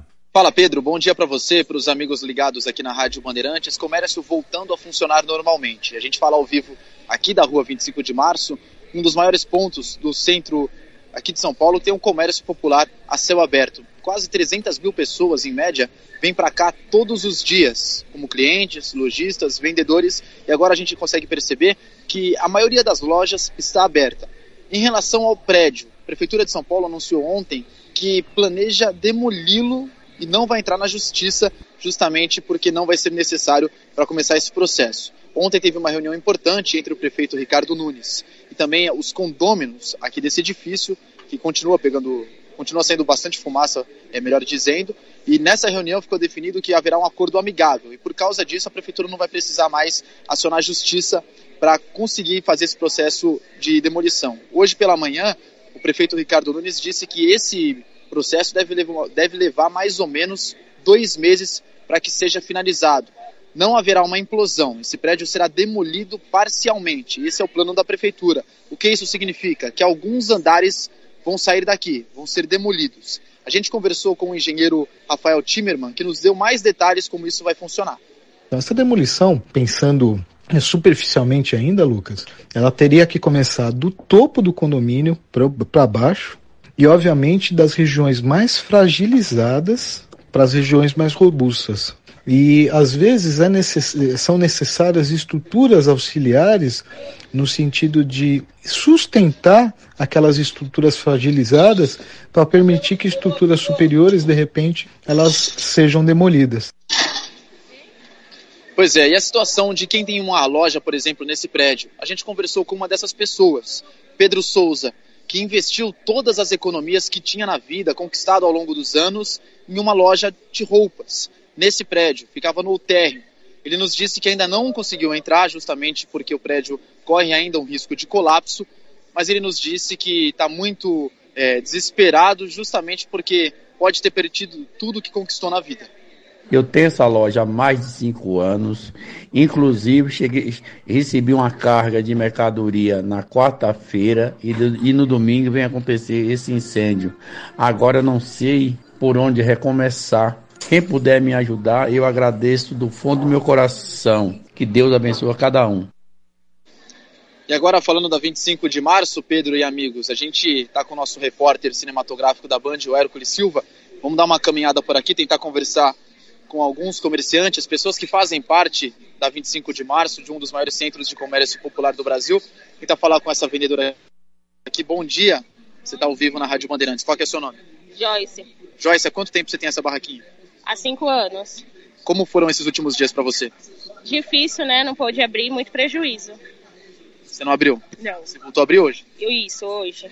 Alguém te deu essa autorização ou você percebeu que era a hora? O sindicato. O sindicato informou que poderia estar abrindo. E o prejuízo nesses dias? Você calculou? Não, ainda não. Porque tá meio parada a 25, né? Os comércios estão tá muito parados. Por causa do incêndio também? Também. Tirou as pessoas daqui, os clientes? Sim, muitos, muitos clientes, né? Não estão vindo por causa disso, a fumaça muito forte ainda. Hoje você vendeu alguma coisa? Agora. que, que você vendeu? De 30 reais. Em média, por dia você vende quanto? Um dia bom. Do bom, mil, mil e duzentos, dois mil, dependendo do dia. E hoje até agora? 30 reais. Boa sorte. Obrigada. Valeu. Essa é a situação de muitos vendedores por aqui, viu, Pedro? Justamente por causa dessa falta de movimento causada pelo incêndio. O repórter Lucas Josino está lá no centro de São Paulo, Cláudio Humberto e Sônia Blota, É né? bom esse Lucas Josino, né? É, Olha, parabéns. retorno, eu ia viu, falar Cláudio? exatamente. Estava escrevendo no grupo, inclusive, para. Mas vamos fazer esse elogio no ar, porque o ouvinte merece saber que bela reportagem, viu, Lucas Josino? E é isso, e é isso que a gente tem Mas olha, eu tava no me, local, tava né, me Cláudio? Ocor- tava me ocorrendo aqui, Pedro, Sônia, é, uma, uma coisa assim, é, se há uma turma que neste momento, eu, eu fiquei muito comovido com o drama aí, com o, o- a súplica né, de um dos comerciantes que teve, que perderam tudo dessa, nesse incêndio. Né? Eis uma boa oportunidade de eh, o setor público eh, retribuir né, para essas pessoas tudo o que elas geram ou geraram em trabalho, em empregos, em, em impostos e tudo mais. Né? É, certamente a grande parte desses comerciantes, vocês, Pedro e Sônia, teriam, terão condições melhores e também o Josino de, eh, de falar sobre isso. Eu não, não conheço a, realidade assim muito de perto, etc. Mas eh, muitas dessas pessoas não vão ter mesmo condição de, de se reerguer, a não ser que alguém lhe dê a mão. E é nesse momento que a prefeitura e o governo do estado de São Paulo deviam se, se unir para ajudar essas pessoas, né? Imagina, perderam tudo, não perderam só mercadorias, perderam a vida. Esses dias, dias atrás, eu vi outra coisa que comoveu o, Brasil, uma cena de uma, de uma senhora aos prantos, sem acreditar no que tá- estava vendo, dizendo o meu emprego está ali, né? O, a, a vida dela estava ali e, e indo embora, né? Se consumindo em chamas. Eu acho que está na hora do setor público socorrer essas pessoas. Eu não sei se enfim, eles encontrarão a solução, né, com toda certeza, né, ou por meio de, de, de, enfim, de recursos disponibilizados a fundo perdido, ou com financiamento, eh, eh, enfim, suportável por, por todas essas pessoas, mas elas não podem ser, ser abandonadas, afinal de contas elas são vítimas de todo esse processo. Bom, a prefeitura está reiterando agora aquilo que o Lucas Josino já está trazendo desde o início da manhã aqui na Rádio Bandeirantes, que houve um acordo então com os responsáveis aí por esse prédio, não vai ser necessária a judicialização desse tema para a retirada, né, de algumas partes desse prédio. Não é efetivamente uma demolição, né, Lucas? Você estava explicando para a gente isso aí. É apenas é uma uma é, desconstrução do prédio ali de alguns andares. É isso que vai ser feito, Lucas? É isso, Pedro. Queria agradecer as palavras da Sônia e também do Cláudio, e suas também, Pedro. E justamente foi o que a gente conversou com o prefeito Ricardo Nunes. Em um primeiro momento, havia essa possibilidade de implosão do prédio. Eles queriam implodir. O prefeito até chegou a falar isso em uma entrevista coletiva nessa semana. Mas agora essa possibilidade foi afastada, justamente porque há um prédio ao lado, e isso afetaria é, a estrutura dos outros edifícios aqui na região e também pela localização, 25 de março, um dos lugares mais movimentados do Brasil. Para você implodir um prédio, você ia ter que fechar o comércio por vários dias, por várias semanas. A ideia da prefeitura agora é fazer uma demolição parcial, retirar alguns andares, aqueles que estão com a estrutura mais prejudicada. Mas para isso acontecer, algumas análises deverão ser feitas, por isso esse prazo de dois meses que a própria prefeitura citou. E era bom de É, saber como é que vai exatamente. ser feito isso, né, Sônia? Eu fiquei É. imaginando aqui se não vai utilizar dinamite, não vai conseguir colocar, porque não dá nem para subir no prédio. O prédio está Exatamente. interditado, é muito Sônia. importante ter essa informação, até para a gente saber do entorno, né? Ontem a gente conversava com o engenheiro, é, o engenheiro Timerman, e realmente a gente vê aí que, que é, de- depois de dois anos de pandemia, né? O Lucas mostrando para a gente aí o drama dessas pessoas que voltaram a trabalhar e que, como disse o Cláudio, viram a vida, o trabalho ser consumido em chamas. E o que eu queria saber do Lucas Josino, Lucas, se você tiver essa, essa resposta, se você já vê por aí alguns movimentos de revitalização. Porque agora é cuidado emergencial, mas depois, com certeza, a região vai, vai ter que passar por programas, né, como aqueles de revitalização do centro, né, para que ela se torne segura novamente. E precisa mesmo, viu, Sônia? Até porque as imagens que a gente vê por aqui, as cenas, são de destruição. Um incêndio que acabou quase terminando com um quarteirão inteiro aqui da região da 25 de março, mas ainda não tem esse processo de revitalização. É algo que o secretário de obras vai ter que especificar depois, detalhar para a gente. Ele deve vir aqui à região por volta das 11 da manhã. Nós vamos questioná-lo sobre isso, se há um plano da prefeitura em ajudar os lojistas e também revitalizar essa área. Como a nossa entrevistada agora há pouco disse, pouquíssimo movimento. Não tem tanta gente aqui. A gente está acostumado a ver a 25 de março lotada. De não conseguir estacionar o carro, parar com a moto, as pessoas não conseguiram andar, mas a gente não está vendo isso agora. A gente está vendo um cenário totalmente diferente. Uma, as lojas, os estabelecimentos vazios, com pouca gente, vendas e compras também em um número bem abaixo do que, tá, do que é o normal, do que é considerado normal, e é um lugar onde gira muito dinheiro, 30 milhões por dia, segundo uma estimativa da Associação dos Lojistas. A gente vê um cenário totalmente diferente por causa do incêndio. Isso afastou as pessoas até por causa desse cheiro de fumaça que ainda é muito presente por aqui. Esse é o repórter Lucas Josino que está de plantão lá no centro de São Paulo. Qualquer novidade ele chama, né? Ainda tem interdições por lá, mas a 25 de março o empate está funcionando hoje é, para que os lojistas né, possam aí recuperar um pouco aí do prejuízo dos últimos dias e não ter novos prejuízos com o fechamento do comércio. Apenas uma parte lá da Barão de Duprá ela permanece interditada onde fica esse edifício. São 9 horas e 13 minutos. Ouvido na Bandeirantes. Conhecer a história. Ontem. Para compreender a construção do nosso tempo. Hoje. E estarmos preparados para o que vem pela frente. Amanhã. Para ver se eu conseguia furar o cerco para ver o defunto. Um dos registros preciosos do Centro de Documentação e Memória da Rádio Bandeirantes é um depoimento de Zélia Gattai. Personalidade respeitada, a escritora guardava na lembrança fatos curiosos do início do século passado na cidade de São Paulo, onde nasceu. Ao programa Memória, em 1998, ela falou sobre um passatempo da infância, assistir a cortejos fúnebres que passavam pela Alameda Santos. Os inteiros se transformaram numa uma distração muito grande para todos. Então ia para janela para ver. Os ricos eram aqueles inteiros luxuosíssimos, tudo puxado a cavalo, né?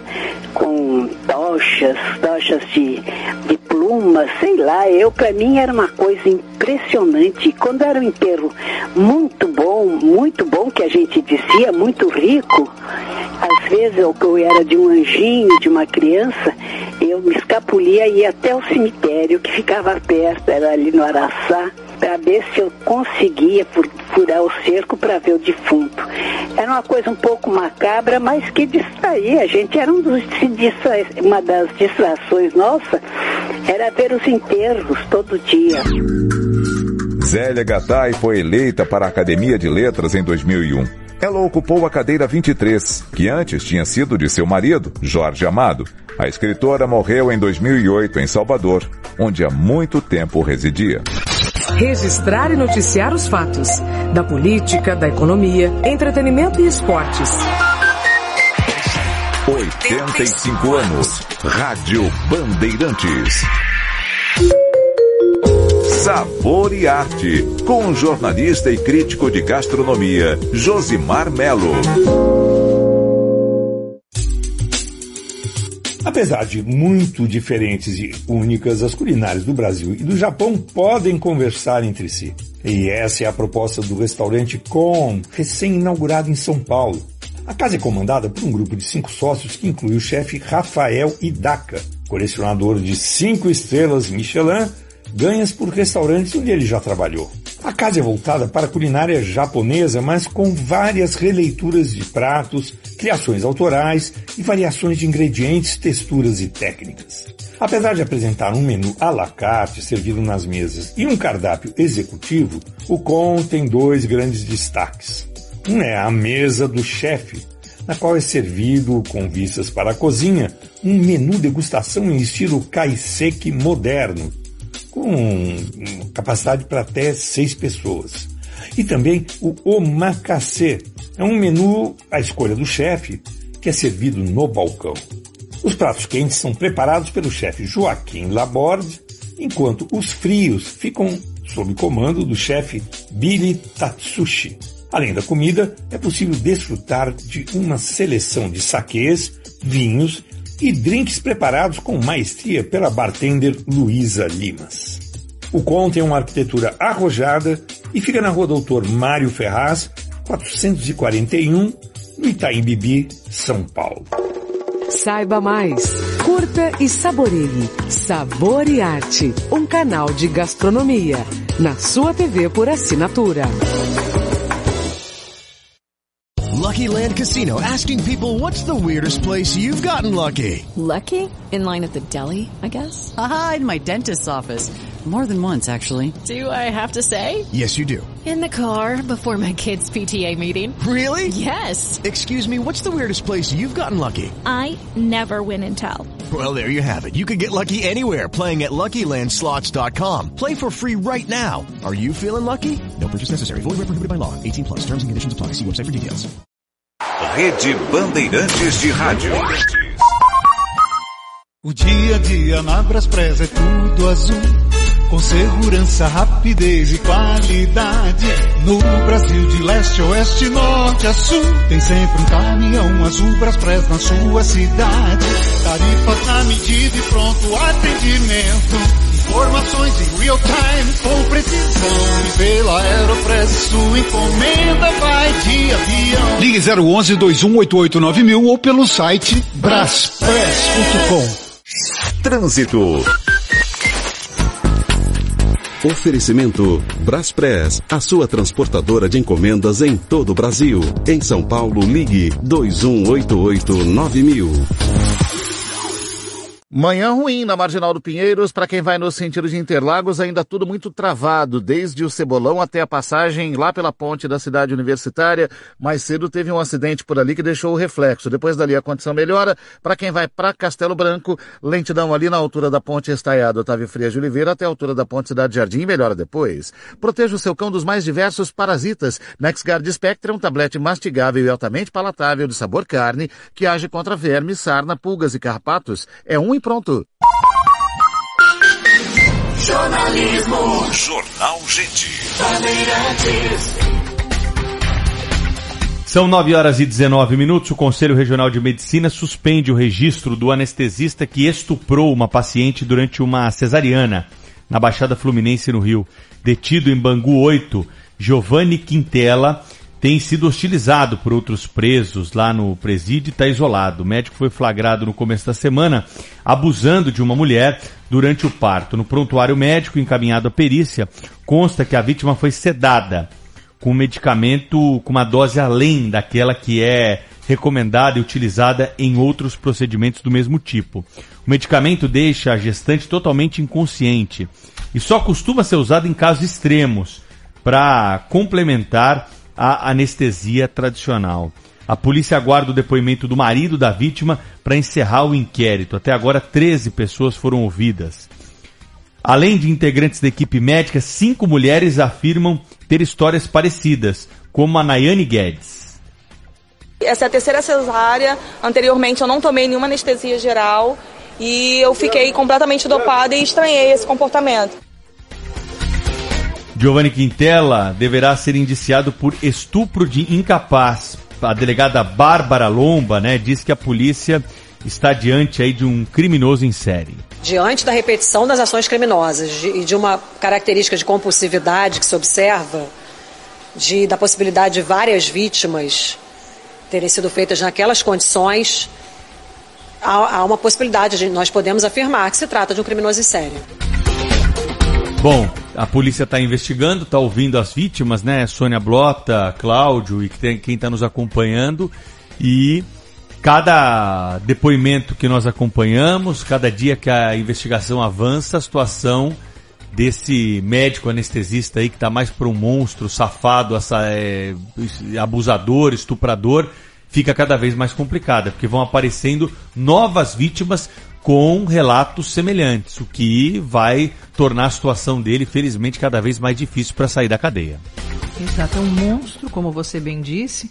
E você sabe, Pedro, que analisando o caso, assim, e, e, vendo a ação das enfermeiras, né, das mulheres que agiram friamente porque precisavam pegar, porque é inacreditável, é aquela história, contando ninguém acredita. E uma mulher vulnerável, anestesiada, não teria a menor condição de ter o testemunho, porque a partir do momento que ela está nas mãos de um monstro que pode anestesiar, o anestesista ele tem, ele tem como manipular o corpo é, de uma pessoa.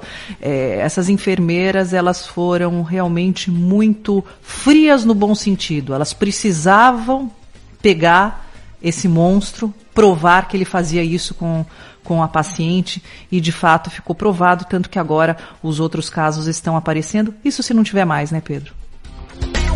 Ah, com certeza, né, Sônia? Nem todos os casos vão ser esclarecidos é. e vão chegar. Tem gente também Até que não vai por denunciar. vergonha Exato, que a pessoa né? tem. É, é um bloqueio, é um trauma tão grande isso. É uma coisa assim tão horrorosa, tão horrenda que, que não dá nem para descrever. Então, é, é o que a, a, Luciana Temer, quando conversou conosco essa semana, falou. É preciso coragem.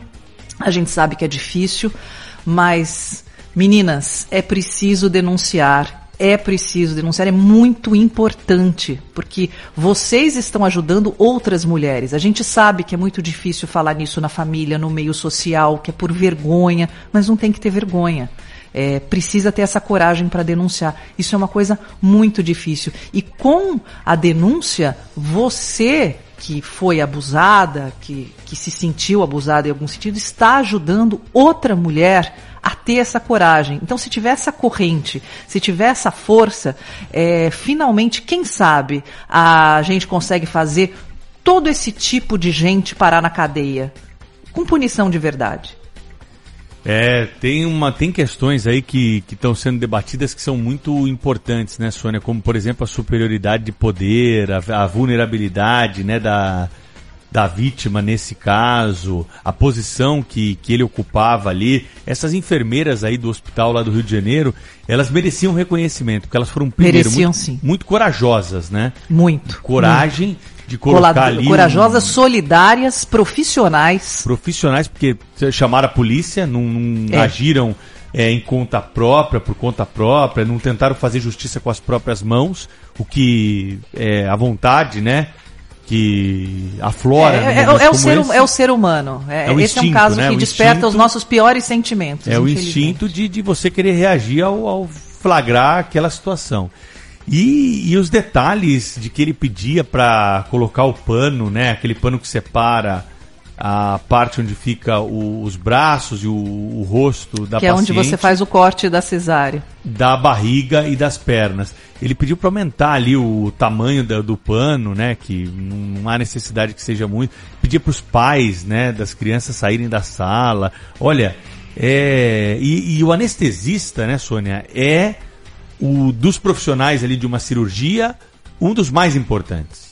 Ele, na, equipe, na equipe médica, ele é o mais importante. Você tem aquele médico que, que faz a cirurgia, mas o, o anestesista, ele é fundamental. Ele é fundamental. Fundamental e tem um poder enorme na mão. Enorme. É te fazer ficar dopado e depois trazer o paciente de volta no término do procedimento cirúrgico. Então nós temos. O anestesista é o tipo do profissional que não pode errar mesmo. Não pode. Qualquer e tem coisa que ficar, errada. E tem que ficar, é. infelizmente, né? A, a, gente discutir nesse assunto. É, tem que ficar exatamente onde ele estava, tem que ficar na cabeceira ali, ao lado do tem. paciente. Ele precisa ficar controlando os sinais vitais e tudo mais.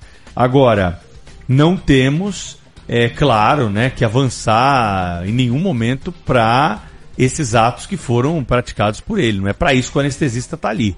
E os pais aí que estão acompanhando esse momento do nascimento dos filhos, que batam o pé se algum médico mandar sair da sala sem nenhum não é motivo é excepcional. Às vezes a cirurgia claro, ali, tá risco, o negócio precisa, anda. Mas, mas tem que ter uma decisão da equipe, né? Não de um profissional de forma isolada.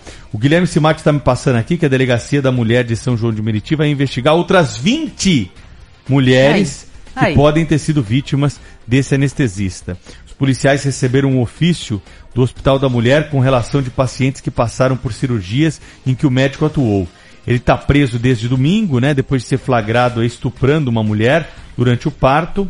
E a delegacia espera ouvir ainda hoje uma outra mulher que fez uma cesárea no hospital, também no domingo, e o marido da vítima que estava no vídeo aí, que causou a prisão do criminoso. Até o momento, ele é acusado por seis estupros, mas como nós dissemos aqui, isso pode aumentar. A previsão mesmo é que ele responda a todos esses casos por estupro de vulnerável. Então, é, é isso que nós temos até o momento e choca cada vez mais saber que o número de vítimas aumenta, né? E que nós temos novos casos, mais casos relacionados a isso do que aquele que foi flagrado pelas câmeras posicionadas estrategicamente pelas enfermeiras corajosas do hospital no Rio de Janeiro.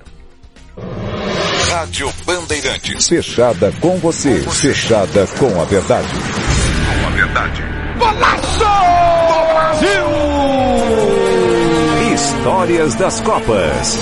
Oferecimento Sorridentes. Alinhador invisível é na Sorridentes. Sorriso de primeira e de verdade. Agende uma avaliação. Filco. Tem coisas que só a Filco faz para você. KTO.com. Para você que gosta de emoção. Dê seu palpite em KTO.com. Sferrier. A água mineral rara para quem tem sede de saúde. A única com pH 10 e vanádio. Votomassa. Se tem acaba bem. Visa, uma rede que trabalha para te oferecer mais. GRI, ar-condicionado inverter é GRI, maior fabricante de ar-condicionados do mundo. E Euro 17 Crédito, o seu correspondente bancário. euro17.com.br. 12 de julho, é a decisão. Brasil perto do pentacampeonato. O destaque da seleção brasileira você, Ricardo Capriotti. Ronaldinho está fora da relação oficial. Um assunto que até hoje gera discussão e polêmica.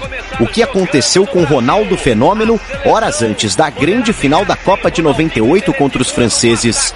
Uma convulsão no hotel da seleção deixou todos preocupados. Num primeiro momento, Zagallo sacou a principal estrela do time e numa escalação prévia, Edmundo entrava na vaga de Ronaldo. Mas minutos antes da partida, o treinador da seleção confirmou o camisa 9 entre os titulares. Com Ronaldo em campo, o Brasil foi atropelado pelos donos da casa e por Zidane, enquanto o fenômeno apático pouco conseguiu ajudar naquele dia. O médico da seleção na época, Lídio Toledo, tentou explicar no microfone da Rádio Bandeirantes a decisão arriscada de escalar Ronaldo naquela noite. A nossa produção conseguiu localizar o Dr. Lídio Toledo, com quem a gente vai conversar a partir desse instante. Doutor Lídio, o que, que realmente aconteceu com o nosso Ronaldinho? Ele teve uma convulsão, duas horas da tarde, eu estava escutei os gritos do Edmundo. Correndo, correndo, chama o médico, chama o Luizão aí que o, Ed, o Ronaldinho tá passando mal. Bandeirantes, a rádio de todas as Copas. A emoção, mais uma vez, vai contagiar. Rumo à Copa do Mundo da FIFA Qatar 2022. Rede Bandeirantes de Rádio. Pensou em comprar pela internet? Acesse pressolândia.com.br. São utilidades eletroportáteis, decoração, cama, mesa, banho e lavanderia. Os melhores preços do mercado e em até 10 vezes sem juros no seu cartão. Compre direto pelo site pressolândia.com.br. O C6 Bank sabe que você, empresário, é o coração do seu negócio. E para ele bater mais forte, a gente oferece a conta C6 Empresas com cartão sem anuidade, Pix gratuito, muitas opções de crédito e atendimento com especialistas. Baixe o app do C6 Bank e abra sua conta PJ grátis em poucos minutos. C6 Empresas é da vida do seu negócio. Trânsito. Oferecimento Braspress, a sua transportadora de encomendas em todo o Brasil. Em São Paulo, ligue 21889000. A rodovia Raposo Tavares tem trânsito ruim no sentido da capital paulista, ali na passagem pelo Rodonel, do 20 até o 18. Depois tem lentidão também do 14 ao 12, do 11 ao 10, no acesso à rua Sapetuba, ali na entrada do Butantã. Quem usa Raposo agora para ir no sentido do interior, vai fazendo um caminho tranquilo na manhã da quinta-feira. Abra uma conta gratuita para sua empresa no C6 Bank e conte com cartão de crédito sem anuidade, Pix grátis e atendimento com especialistas. C6 Empresas, é da vida do seu negócio. Agora, direto de Paris, Sônia Blota.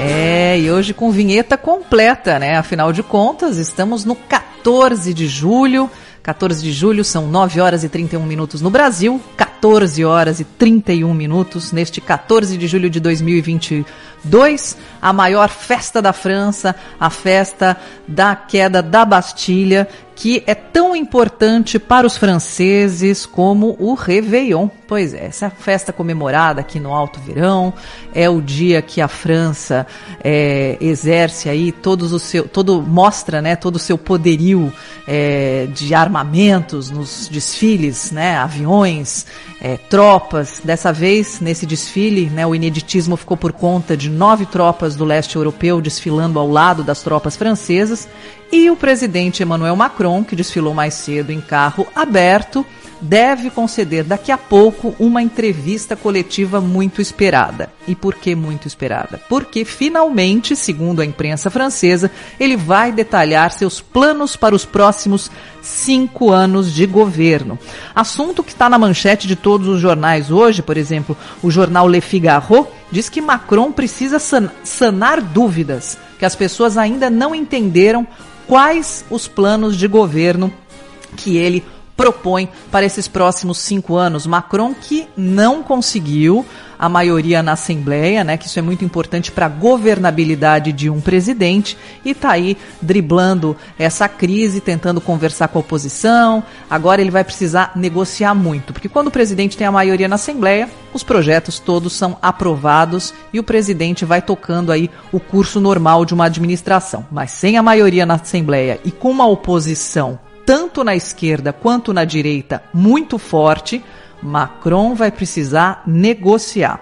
O Le Figaro também destaca que ele precisa tentar se explicar no caso da perda do poder de compra dos franceses. Pois é, a inflação, embora seja um pouco menor na França em relação aos outros países da União Europeia, é uma inflação. Isso está pesando no bolso do consumidor francês.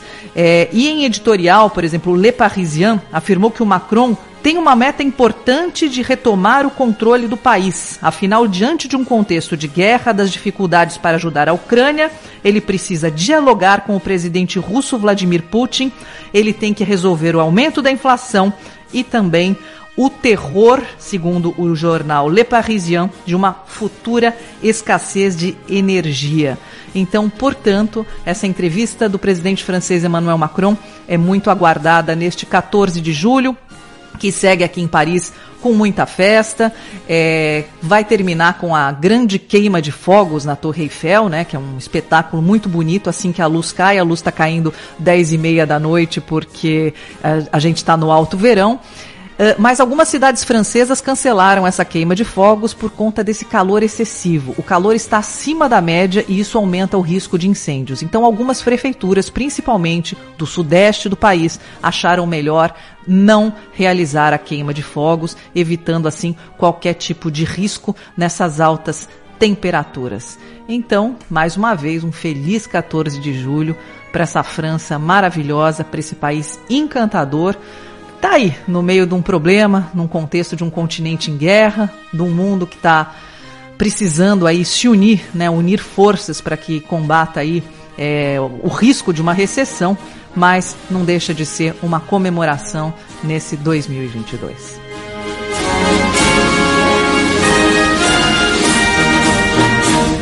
Rede Bandeirantes de Rádio. Informação e o debate na mesa. No Jornal Gente, da Bandeirantes. O dia a dia na é tudo azul. Com segurança, rapidez e qualidade. No Brasil de leste oeste, norte a sul. Tem sempre um caminhão azul Braspress na sua cidade. Tarifas na medida e pronto atendimento. Informações em real time com precisão. E pela Aeropress sua encomenda vai de avião. Ligue 011 2188 mil ou pelo site braspress.com. Trânsito. Oferecimento Braspress, a sua transportadora de encomendas em todo o Brasil. Em São Paulo, ligue 2188 9000. Pela Avenida do Estado, quem vai no sentido da Marginal do Tietê enfrenta a lentidão da, pra, da Avenida Teresa Cristina até a Praça Alberto Leon. Também tem lentidão ali no meio do Parque Dom Pedro II, até a altura da Rua São Caetano. Por Ipiranga, trânsito carregado ali da Cruzeiro do Sul até o Mercadão. Logo depois dali a condição melhora bem. Vem aí o aniversário da Fast Shop. Entre na festa com até 45% de desconto nos produtos mais desejados e frete grátis para Fast Prime. Vá a uma loja e aproveite. Fast Shop. Bandeirantes, fechada com você, fechada com a verdade. Rádio Bandeirantes. Aqui você se informa. Direto para Foz do Iguaçu tem novidades sobre o caso do apoiador de Jair Bolsonaro que matou um petista durante o fim de semana, durante uma festa em Foz do Iguaçu. Vinícius Machado tem informação ao vivo aqui para o ouvinte da Rádio Bandeirantes sobre a investigação do Ministério Público, né, Vinícius? Bom dia. Bom dia, Pedro. Bom dia a todos que estão ligados na Rádio Bandeirantes. O Ministério Público do Estado do Paraná, pelo promotor Tiago Lisboa, entrou na tarde de ontem com um pedido na Justiça para decretar o sigilo do caso. Até a meia-noite de ontem, o pedido não tinha sido apreciado pela Justiça. A expectativa é de que é, haja um parecer agora nas primeiras horas da manhã. É, o pedido foi feito porque, é, nesse momento, o, toda a ação ela está aberta no site do Projude, ou seja, esse acesso indiscriminado pode comprometer as investigações. É, principalmente, é, o principal medo da força-tarefa é de que, por conta desse acesso irrestrito, isso possa comprometer algum tipo de investigação que ainda está em andamento nesse momento, principalmente com destruição de provas que podem ser colhidas ao longo do processo. Uh, o pedido também é, pede para que uh, seja feita uma perícia no celular do atirador Jorge Guaranho e também foi pedido um, uma restrição ao acesso dos advogados do Sindicato dos Agentes Penais Federais da Penitenciária é, Federal de Catanduvas, onde Jorge Guaranho trabalha. Uma advogada teria sido requisitada para poder atender esse caso por parte do sindicato, que entrou com uma declaração de que Jorge Guaranho a, agiu em legítima defesa e também pediu um exame para saber se Marcelo Arruda estava bêbado no momento do incidente. Jorge Guaranho segue internado em estado grave no Hospital Ministro Costa Cavalcante. O estado é grave, porém estável. Ele está sedado e respira com a ajuda de aparelhos. Desde o início das investigações, a Força Tarefa ouviu 17 testemunhas. Ontem foram três pessoas ouvidas, entre elas Leonardo Arruda, o filho mais velho de Marcelo Arruda, que estava na festa no momento em que tudo aconteceu, e também as esposas de Jorge Guaranho e Marcelo Arruda, a policial civil Pamela Silva. A gente volta aí com vocês no estúdio, qualquer novidade trazemos em primeira mão para o pessoal da Rádio Bandeirantes e toda a programação da TV Bandeirantes e Band News. Pedro? A, ainda não há expectativa para o indiciamento, né? Qual vai ser a, a modalidade criminosa que o Ministério Público vai escolher para fazer o desfecho desse caso, né, Vinícius? Ainda estão aguardando aí documentos e o depoimento de testemunhas para concluir o caso, é isso? Sim, Pedro. O que a gente sabe é que tem uma previsão para a conclusão desse inquérito, que é na próxima terça-feira. Isso já foi estipulado pela própria Força Tarefa. Também, por hora, a princípio não há previsão de uma reprodução simulada também, porque ah, existem muitos indícios bastante é, bastante robustos né, para poder ajudar no, no inquérito. E eles temem também que se fizerem uma reprodução simulada, pode ser que isso atrase ainda mais a conclusão dos, do, dos fatos. Ainda estão aguardando que chegue também a análise do é, análise da perícia, né, que avaliou o corpo de Marcelo Arruda, né? Esse laudo ainda está sendo produzido pelo Instituto de Criminalística, mas por hora ainda não se sabe qual será o indiciamento. Tudo bom com você? Parabéns pelo trabalho. Sei que você está correndo aí, está tá mergulhado nesse caso já há um bom tempo. O Vinícius, é, ninguém questionou essa questão do, do, é, do sigilo, de correr em sigilo esse processo? É, isso foi encarado aí de uma forma normal? Essa é a minha pergunta. Não teve nenhum questionamento? Um ótimo dia para você. Oi, um bom dia.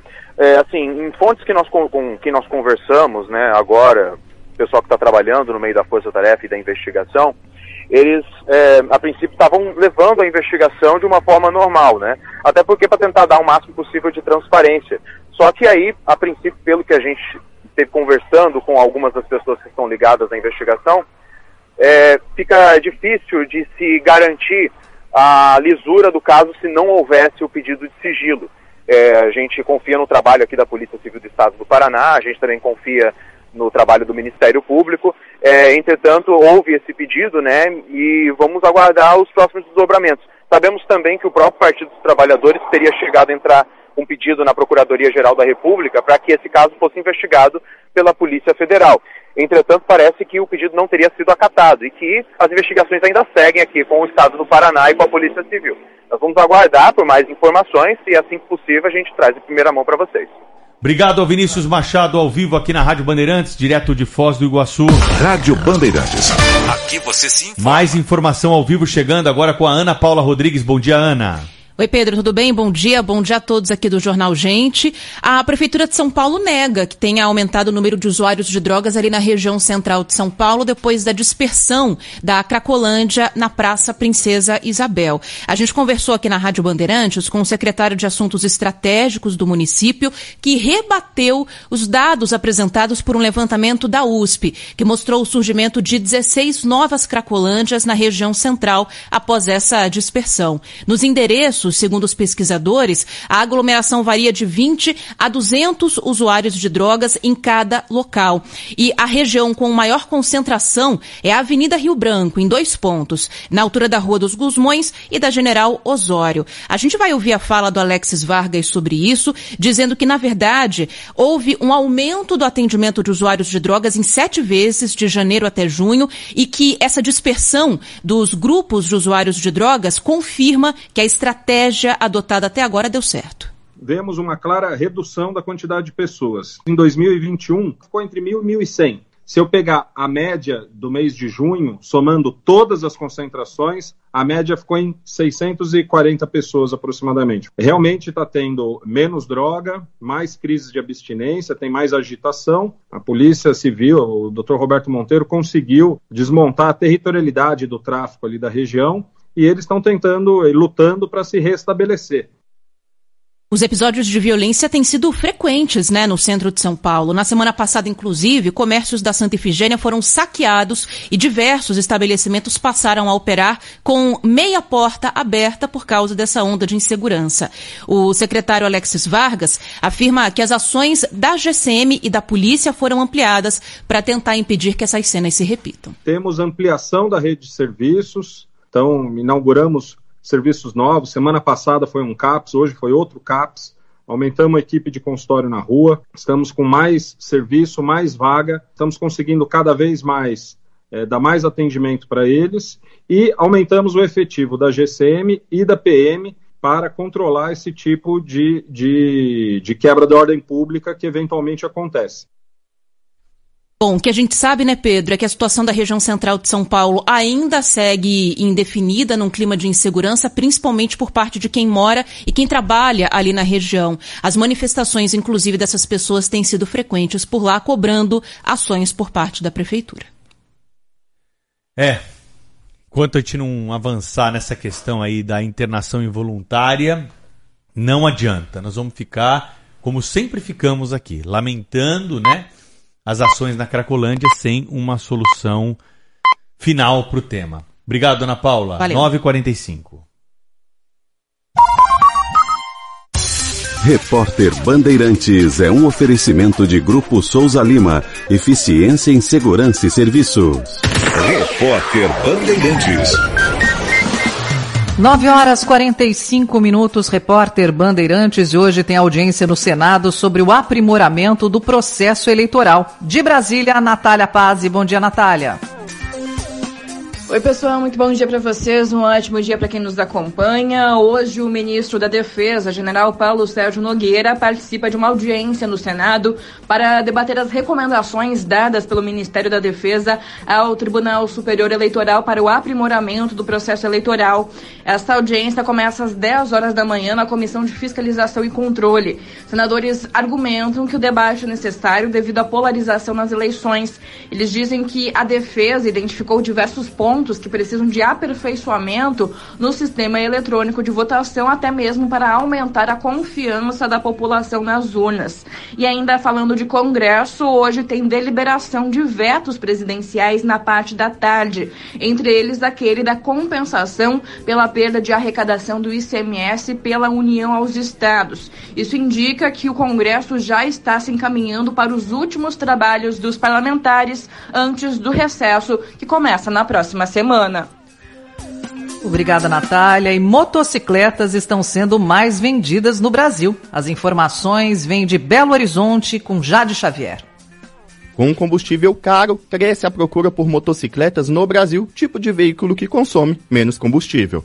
Entre janeiro e junho deste ano, foram emplacadas 636.698 motocicletas em todo o país, um aumento de 23% em relação ao primeiro semestre de 2021, quando pouco mais de 517 motos foram emplacadas. Os dados são da Federação Nacional da Distribuição de Veículos Automotores. Segundo a FenaBrave, os números refletem um cenário econômico e a necessidade de uma opção mais prática no trânsito.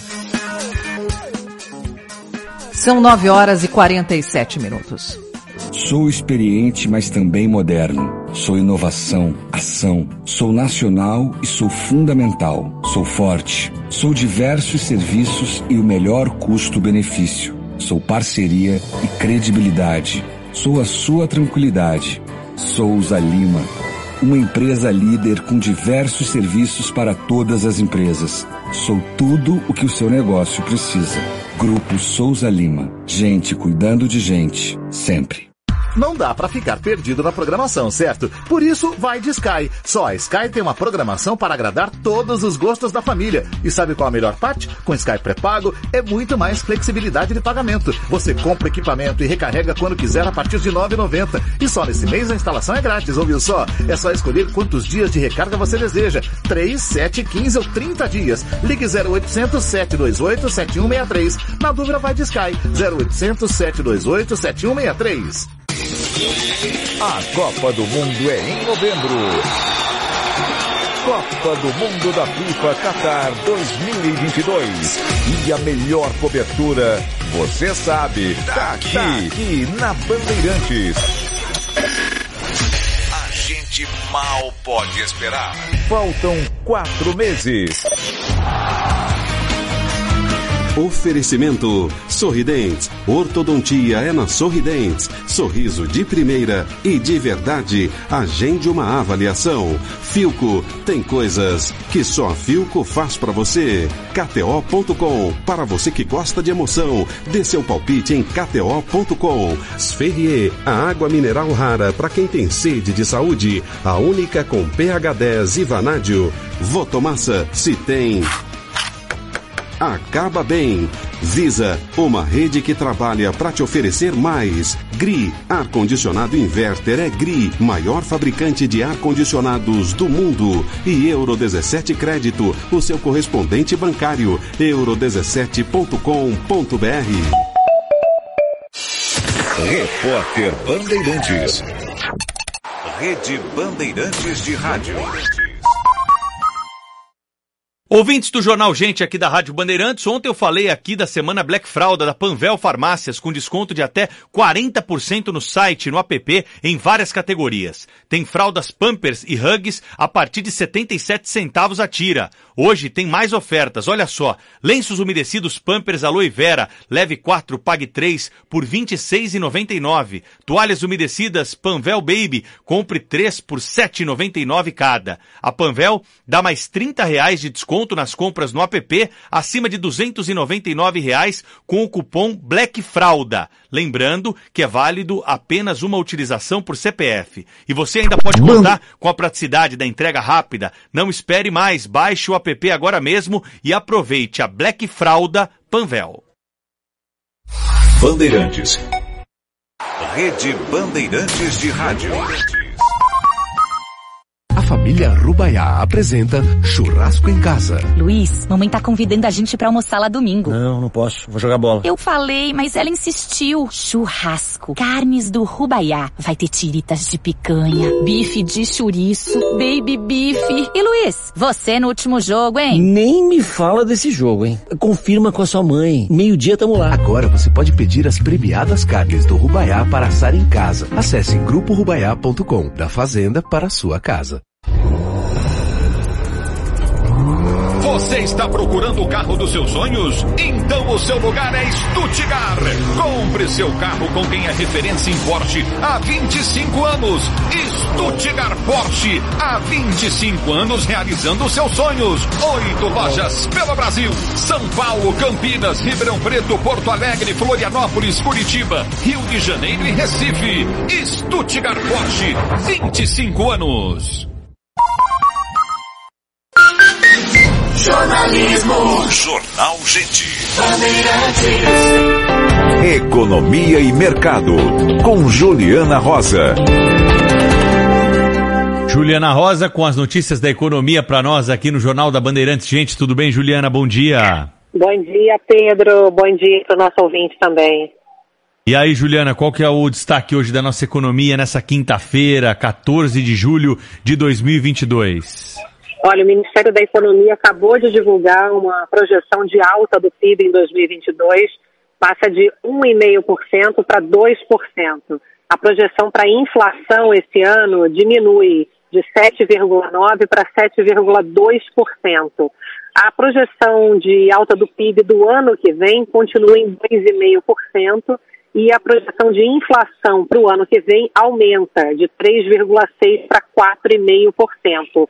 É, traduzindo esses números, o Ministério da Economia vai no mesmo caminho que o mercado financeiro já vem apontando, que é melhorar as previsões de crescimento do nosso PIB. O primeiro semestre da economia foi melhor do que o previsto, a economia se mostrou resiliente, mesmo com uma inflação tão pesada aí no nosso orçamento, juro muito alto, e agora com a aprovação da PEC dos benefícios ontem à noite, que vai aumentar o Auxílio Brasil, vai aumentar o número de pessoas que recebem o auxílio, o Vale Caminhoneiro, o Vale Taxista, o Vale Gás, entre outras medidas, isso vai possibilitar segurar o crescimento econômico agora no terceiro trimestre. Então, você tem aí uma melhora de curto prazo, tanto de inflação quanto de crescimento econômico. Agora, para o ano que vem, Pedro, a gente ainda tem uma previsão que é considerada aqui otimista do governo, porque a previsão de crescimento está em 2,5% do governo e a média do mercado financeiro aponta um crescimento de só 0,5% para o ano que vem. E por quê? Porque a gente agora está com uma inflação pesada demais, juro alto demais, que daqui para frente vai fazer com que o brasileiro consuma menos. Então, o ritmo de crescimento vai diminuindo. Tem muita gente endividada, o crédito caro e também a inflação vai voltar a subir no início do ano que vem. Essas medidas são temporárias. Ano que vem voltam a aumentar, os impostos voltam ao normal de combustíveis para impostos federais, por exemplo, e a gente tem um mundo que pode entrar em recessão, o dólar muito caro, agora está subindo já com força agora de manhã para R$ 5,45. Então, é um cenário que melhora nesse curto prazo, mas é, as perspectivas mostram a dificuldade para sustentar um panorama mais positivo a partir ali do quarto trimestre, início do ano que vem. Pedro. Valeu, Juliana Rosa, obrigado por trazer as informações da nossa economia aqui no Jornal Gente, às 9h59. Vamos trazer o noticiário esportivo com ele, o Ricardo Capriotti, que hoje estava no olhar de, no Histórias das Copas aqui da Rádio Bandeirantes. Não sei se você já ouviu, viu, Capriotti? Você lá em 1998, segurando o microfonaço aí da Rádio Bandeirantes, lá na França, trazendo as notícias com o Dirceu Maravilha, se eu não me engano, sobre o acontecimento com o Ronaldinho lá antes da partida, né? 98, hein, Capriotti? Faz tempo isso aí, hein? Bom dia para você. É verdade, Pedro. Bom dia a você, a todo mundo que está com a gente. Eu ouvi hoje pela manhã o História das, o História das Copas, é, com essa, esse caso de 1998 emblemático, não é? A ausência do Ronaldo na decisão. E nós tomamos um susto lá. Estávamos eu, Dirceu Maravilha e Dalmo Pessoa na posição de transmissão da Rádio Bandeirantes, no Estado de France. E quando chegou a escalação sem o nome do Ronaldo, o Edmundo estava entre os titulares, todo mundo tomou um susto ali. E aí depois, só depois que nós viemos saber da verdadeira história, do porquê o Ronaldo não estava inicialmente naquela escalação, não é? Mas isso faz parte da história dos mundiais, parte da história das Copas. Depois o resto todo mundo já sabe, né? O Ronaldo chegou em cima da hora ali, pediu para jogar, jogou e deu no que deu. Perdemos aquela Copa para a França. Bem, Copa do Mundo está chegando, isso é muito importante. A Rádio Bananas estará no Catar nessa edição também, mas hoje nós vamos falar de Copa do Brasil, viu, Pedro? Porque temos mais times classificados para as quartas de final da competição. E vamos começar falando de Goiás e Atlético Goianiense. O Atlético venceu por 3 a 0, garantiu passagem às quartas de final. Primeiro jogo havia eh, empate por 0 a 0. Com essa vitória, o Atlético avançou. O Ceará venceu Fortaleza por 1 a 0, mas no primeiro jogo, Fortaleza havia vencido por 2 a 0. Faltou um golzinho para o Ceará levar a decisão para as penalidades. O Fortaleza está nas quartas de final. O Maracanã lotado e teve confusão no Maracanã antes do jogo. Teve é, pedrada no ônibus do Atlético Mineiro, torcedores invadindo o Maracanã, mas assim, centenas de torcedores que invadiram o Maracanã, furaram os bloqueios eh, que davam acesso ali ao Maracanã, invadiram o estádio e no final das contas o Flamengo venceu por 2 a 0, dois gols de Arrascaeta e garantiu passagem para as quartas de final. Confusão também tivemos na Vila Belmiro, depois da vitória do Santos por 1 a 0 sobre o Corinthians. A vitória não foi suficiente para classificar o Santos, porque no primeiro jogo o Corinthians havia vencido por 1 a 0. Porém, ao final da partida, os torcedores do Santos arremessaram bombas no gramado e torcedores invadiram o campo, inclusive agredindo o goleiro Cássio do Corinthians. Foi depois que o árbitro apitou o final da partida, o Cássio estava se encaminhando ali para o vestiário e por trás um torcedor tentou dar uma voadora no goleiro corintiano. Ele acabou sendo contido ali pelo Marcos Leonardo, atacante santista que fez o gol do Santos, aliás, e depois do jogo, Marcos Leonardo explicou como foi ali o momento de defender o goleiro corintiano. Eu vi o, o torcedor vindo ali no Cássio, ele estava de costas, então eu tentei proteger ele, que é um. Não preciso nem falar da pessoa dele, né? Um cara, cara fenômeno aí que está defendendo o Corinthians, então tentei defender ele da melhor forma possível, porque eu, o que eu não quero com, comigo, não quero com os outros, então infelizmente tentei, ajud, felizmente tentei ajudar ele, como poderia ajudar um torcedor meu, ou então qualquer um. Então meu pai e minha mãe me deu um ensinamento de, de sempre ajudar o próximo, e vou seguir sempre assim.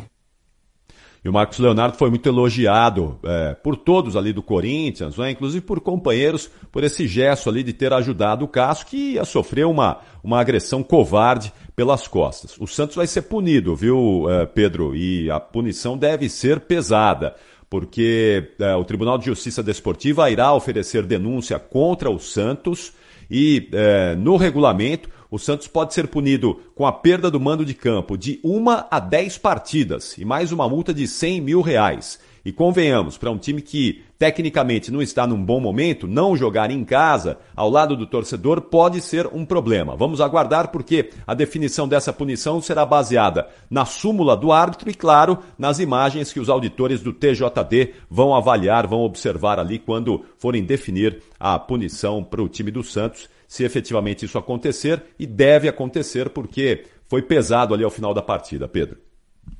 Muito bem, Ricardo Capriotti. Lamentável esses episódios aí. Fala, Capri.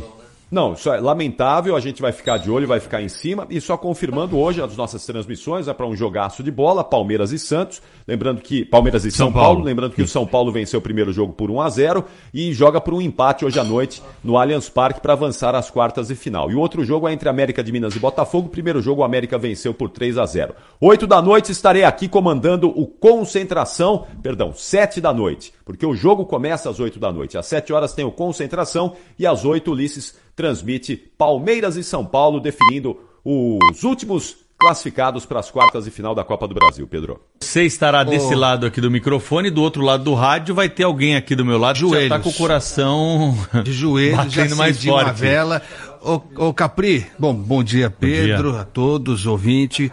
Ouvintes Capriotti, é o seguinte, tá vendo no grupo aqui, tem uns grupos de São Paulinos que me colocaram, é coisa mais chata que é grupo, né? De WhatsApp. Chato demais. Vai começar reclamando já? Não, mas é acabou chato. Eu, é chato. eu não saio Tem grupo porque... que é legal, tem um grupo que eu tô Não. com você lá, é legal aquele grupo lá. É.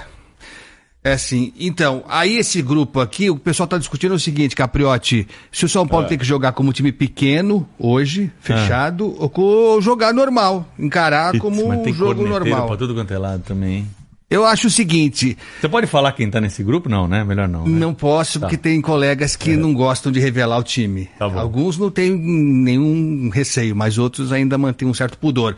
Mas é o seguinte, é, viu, Capri? É o seguinte, ó. Se ganhar ou se empatar e passar, jogou com a estratégia certa. Fechado, aberto, tanto faz no contra-ataque. Agora, se não passar, foi a estratégia errada, né, Capriotti? É mais ou menos assim, não é?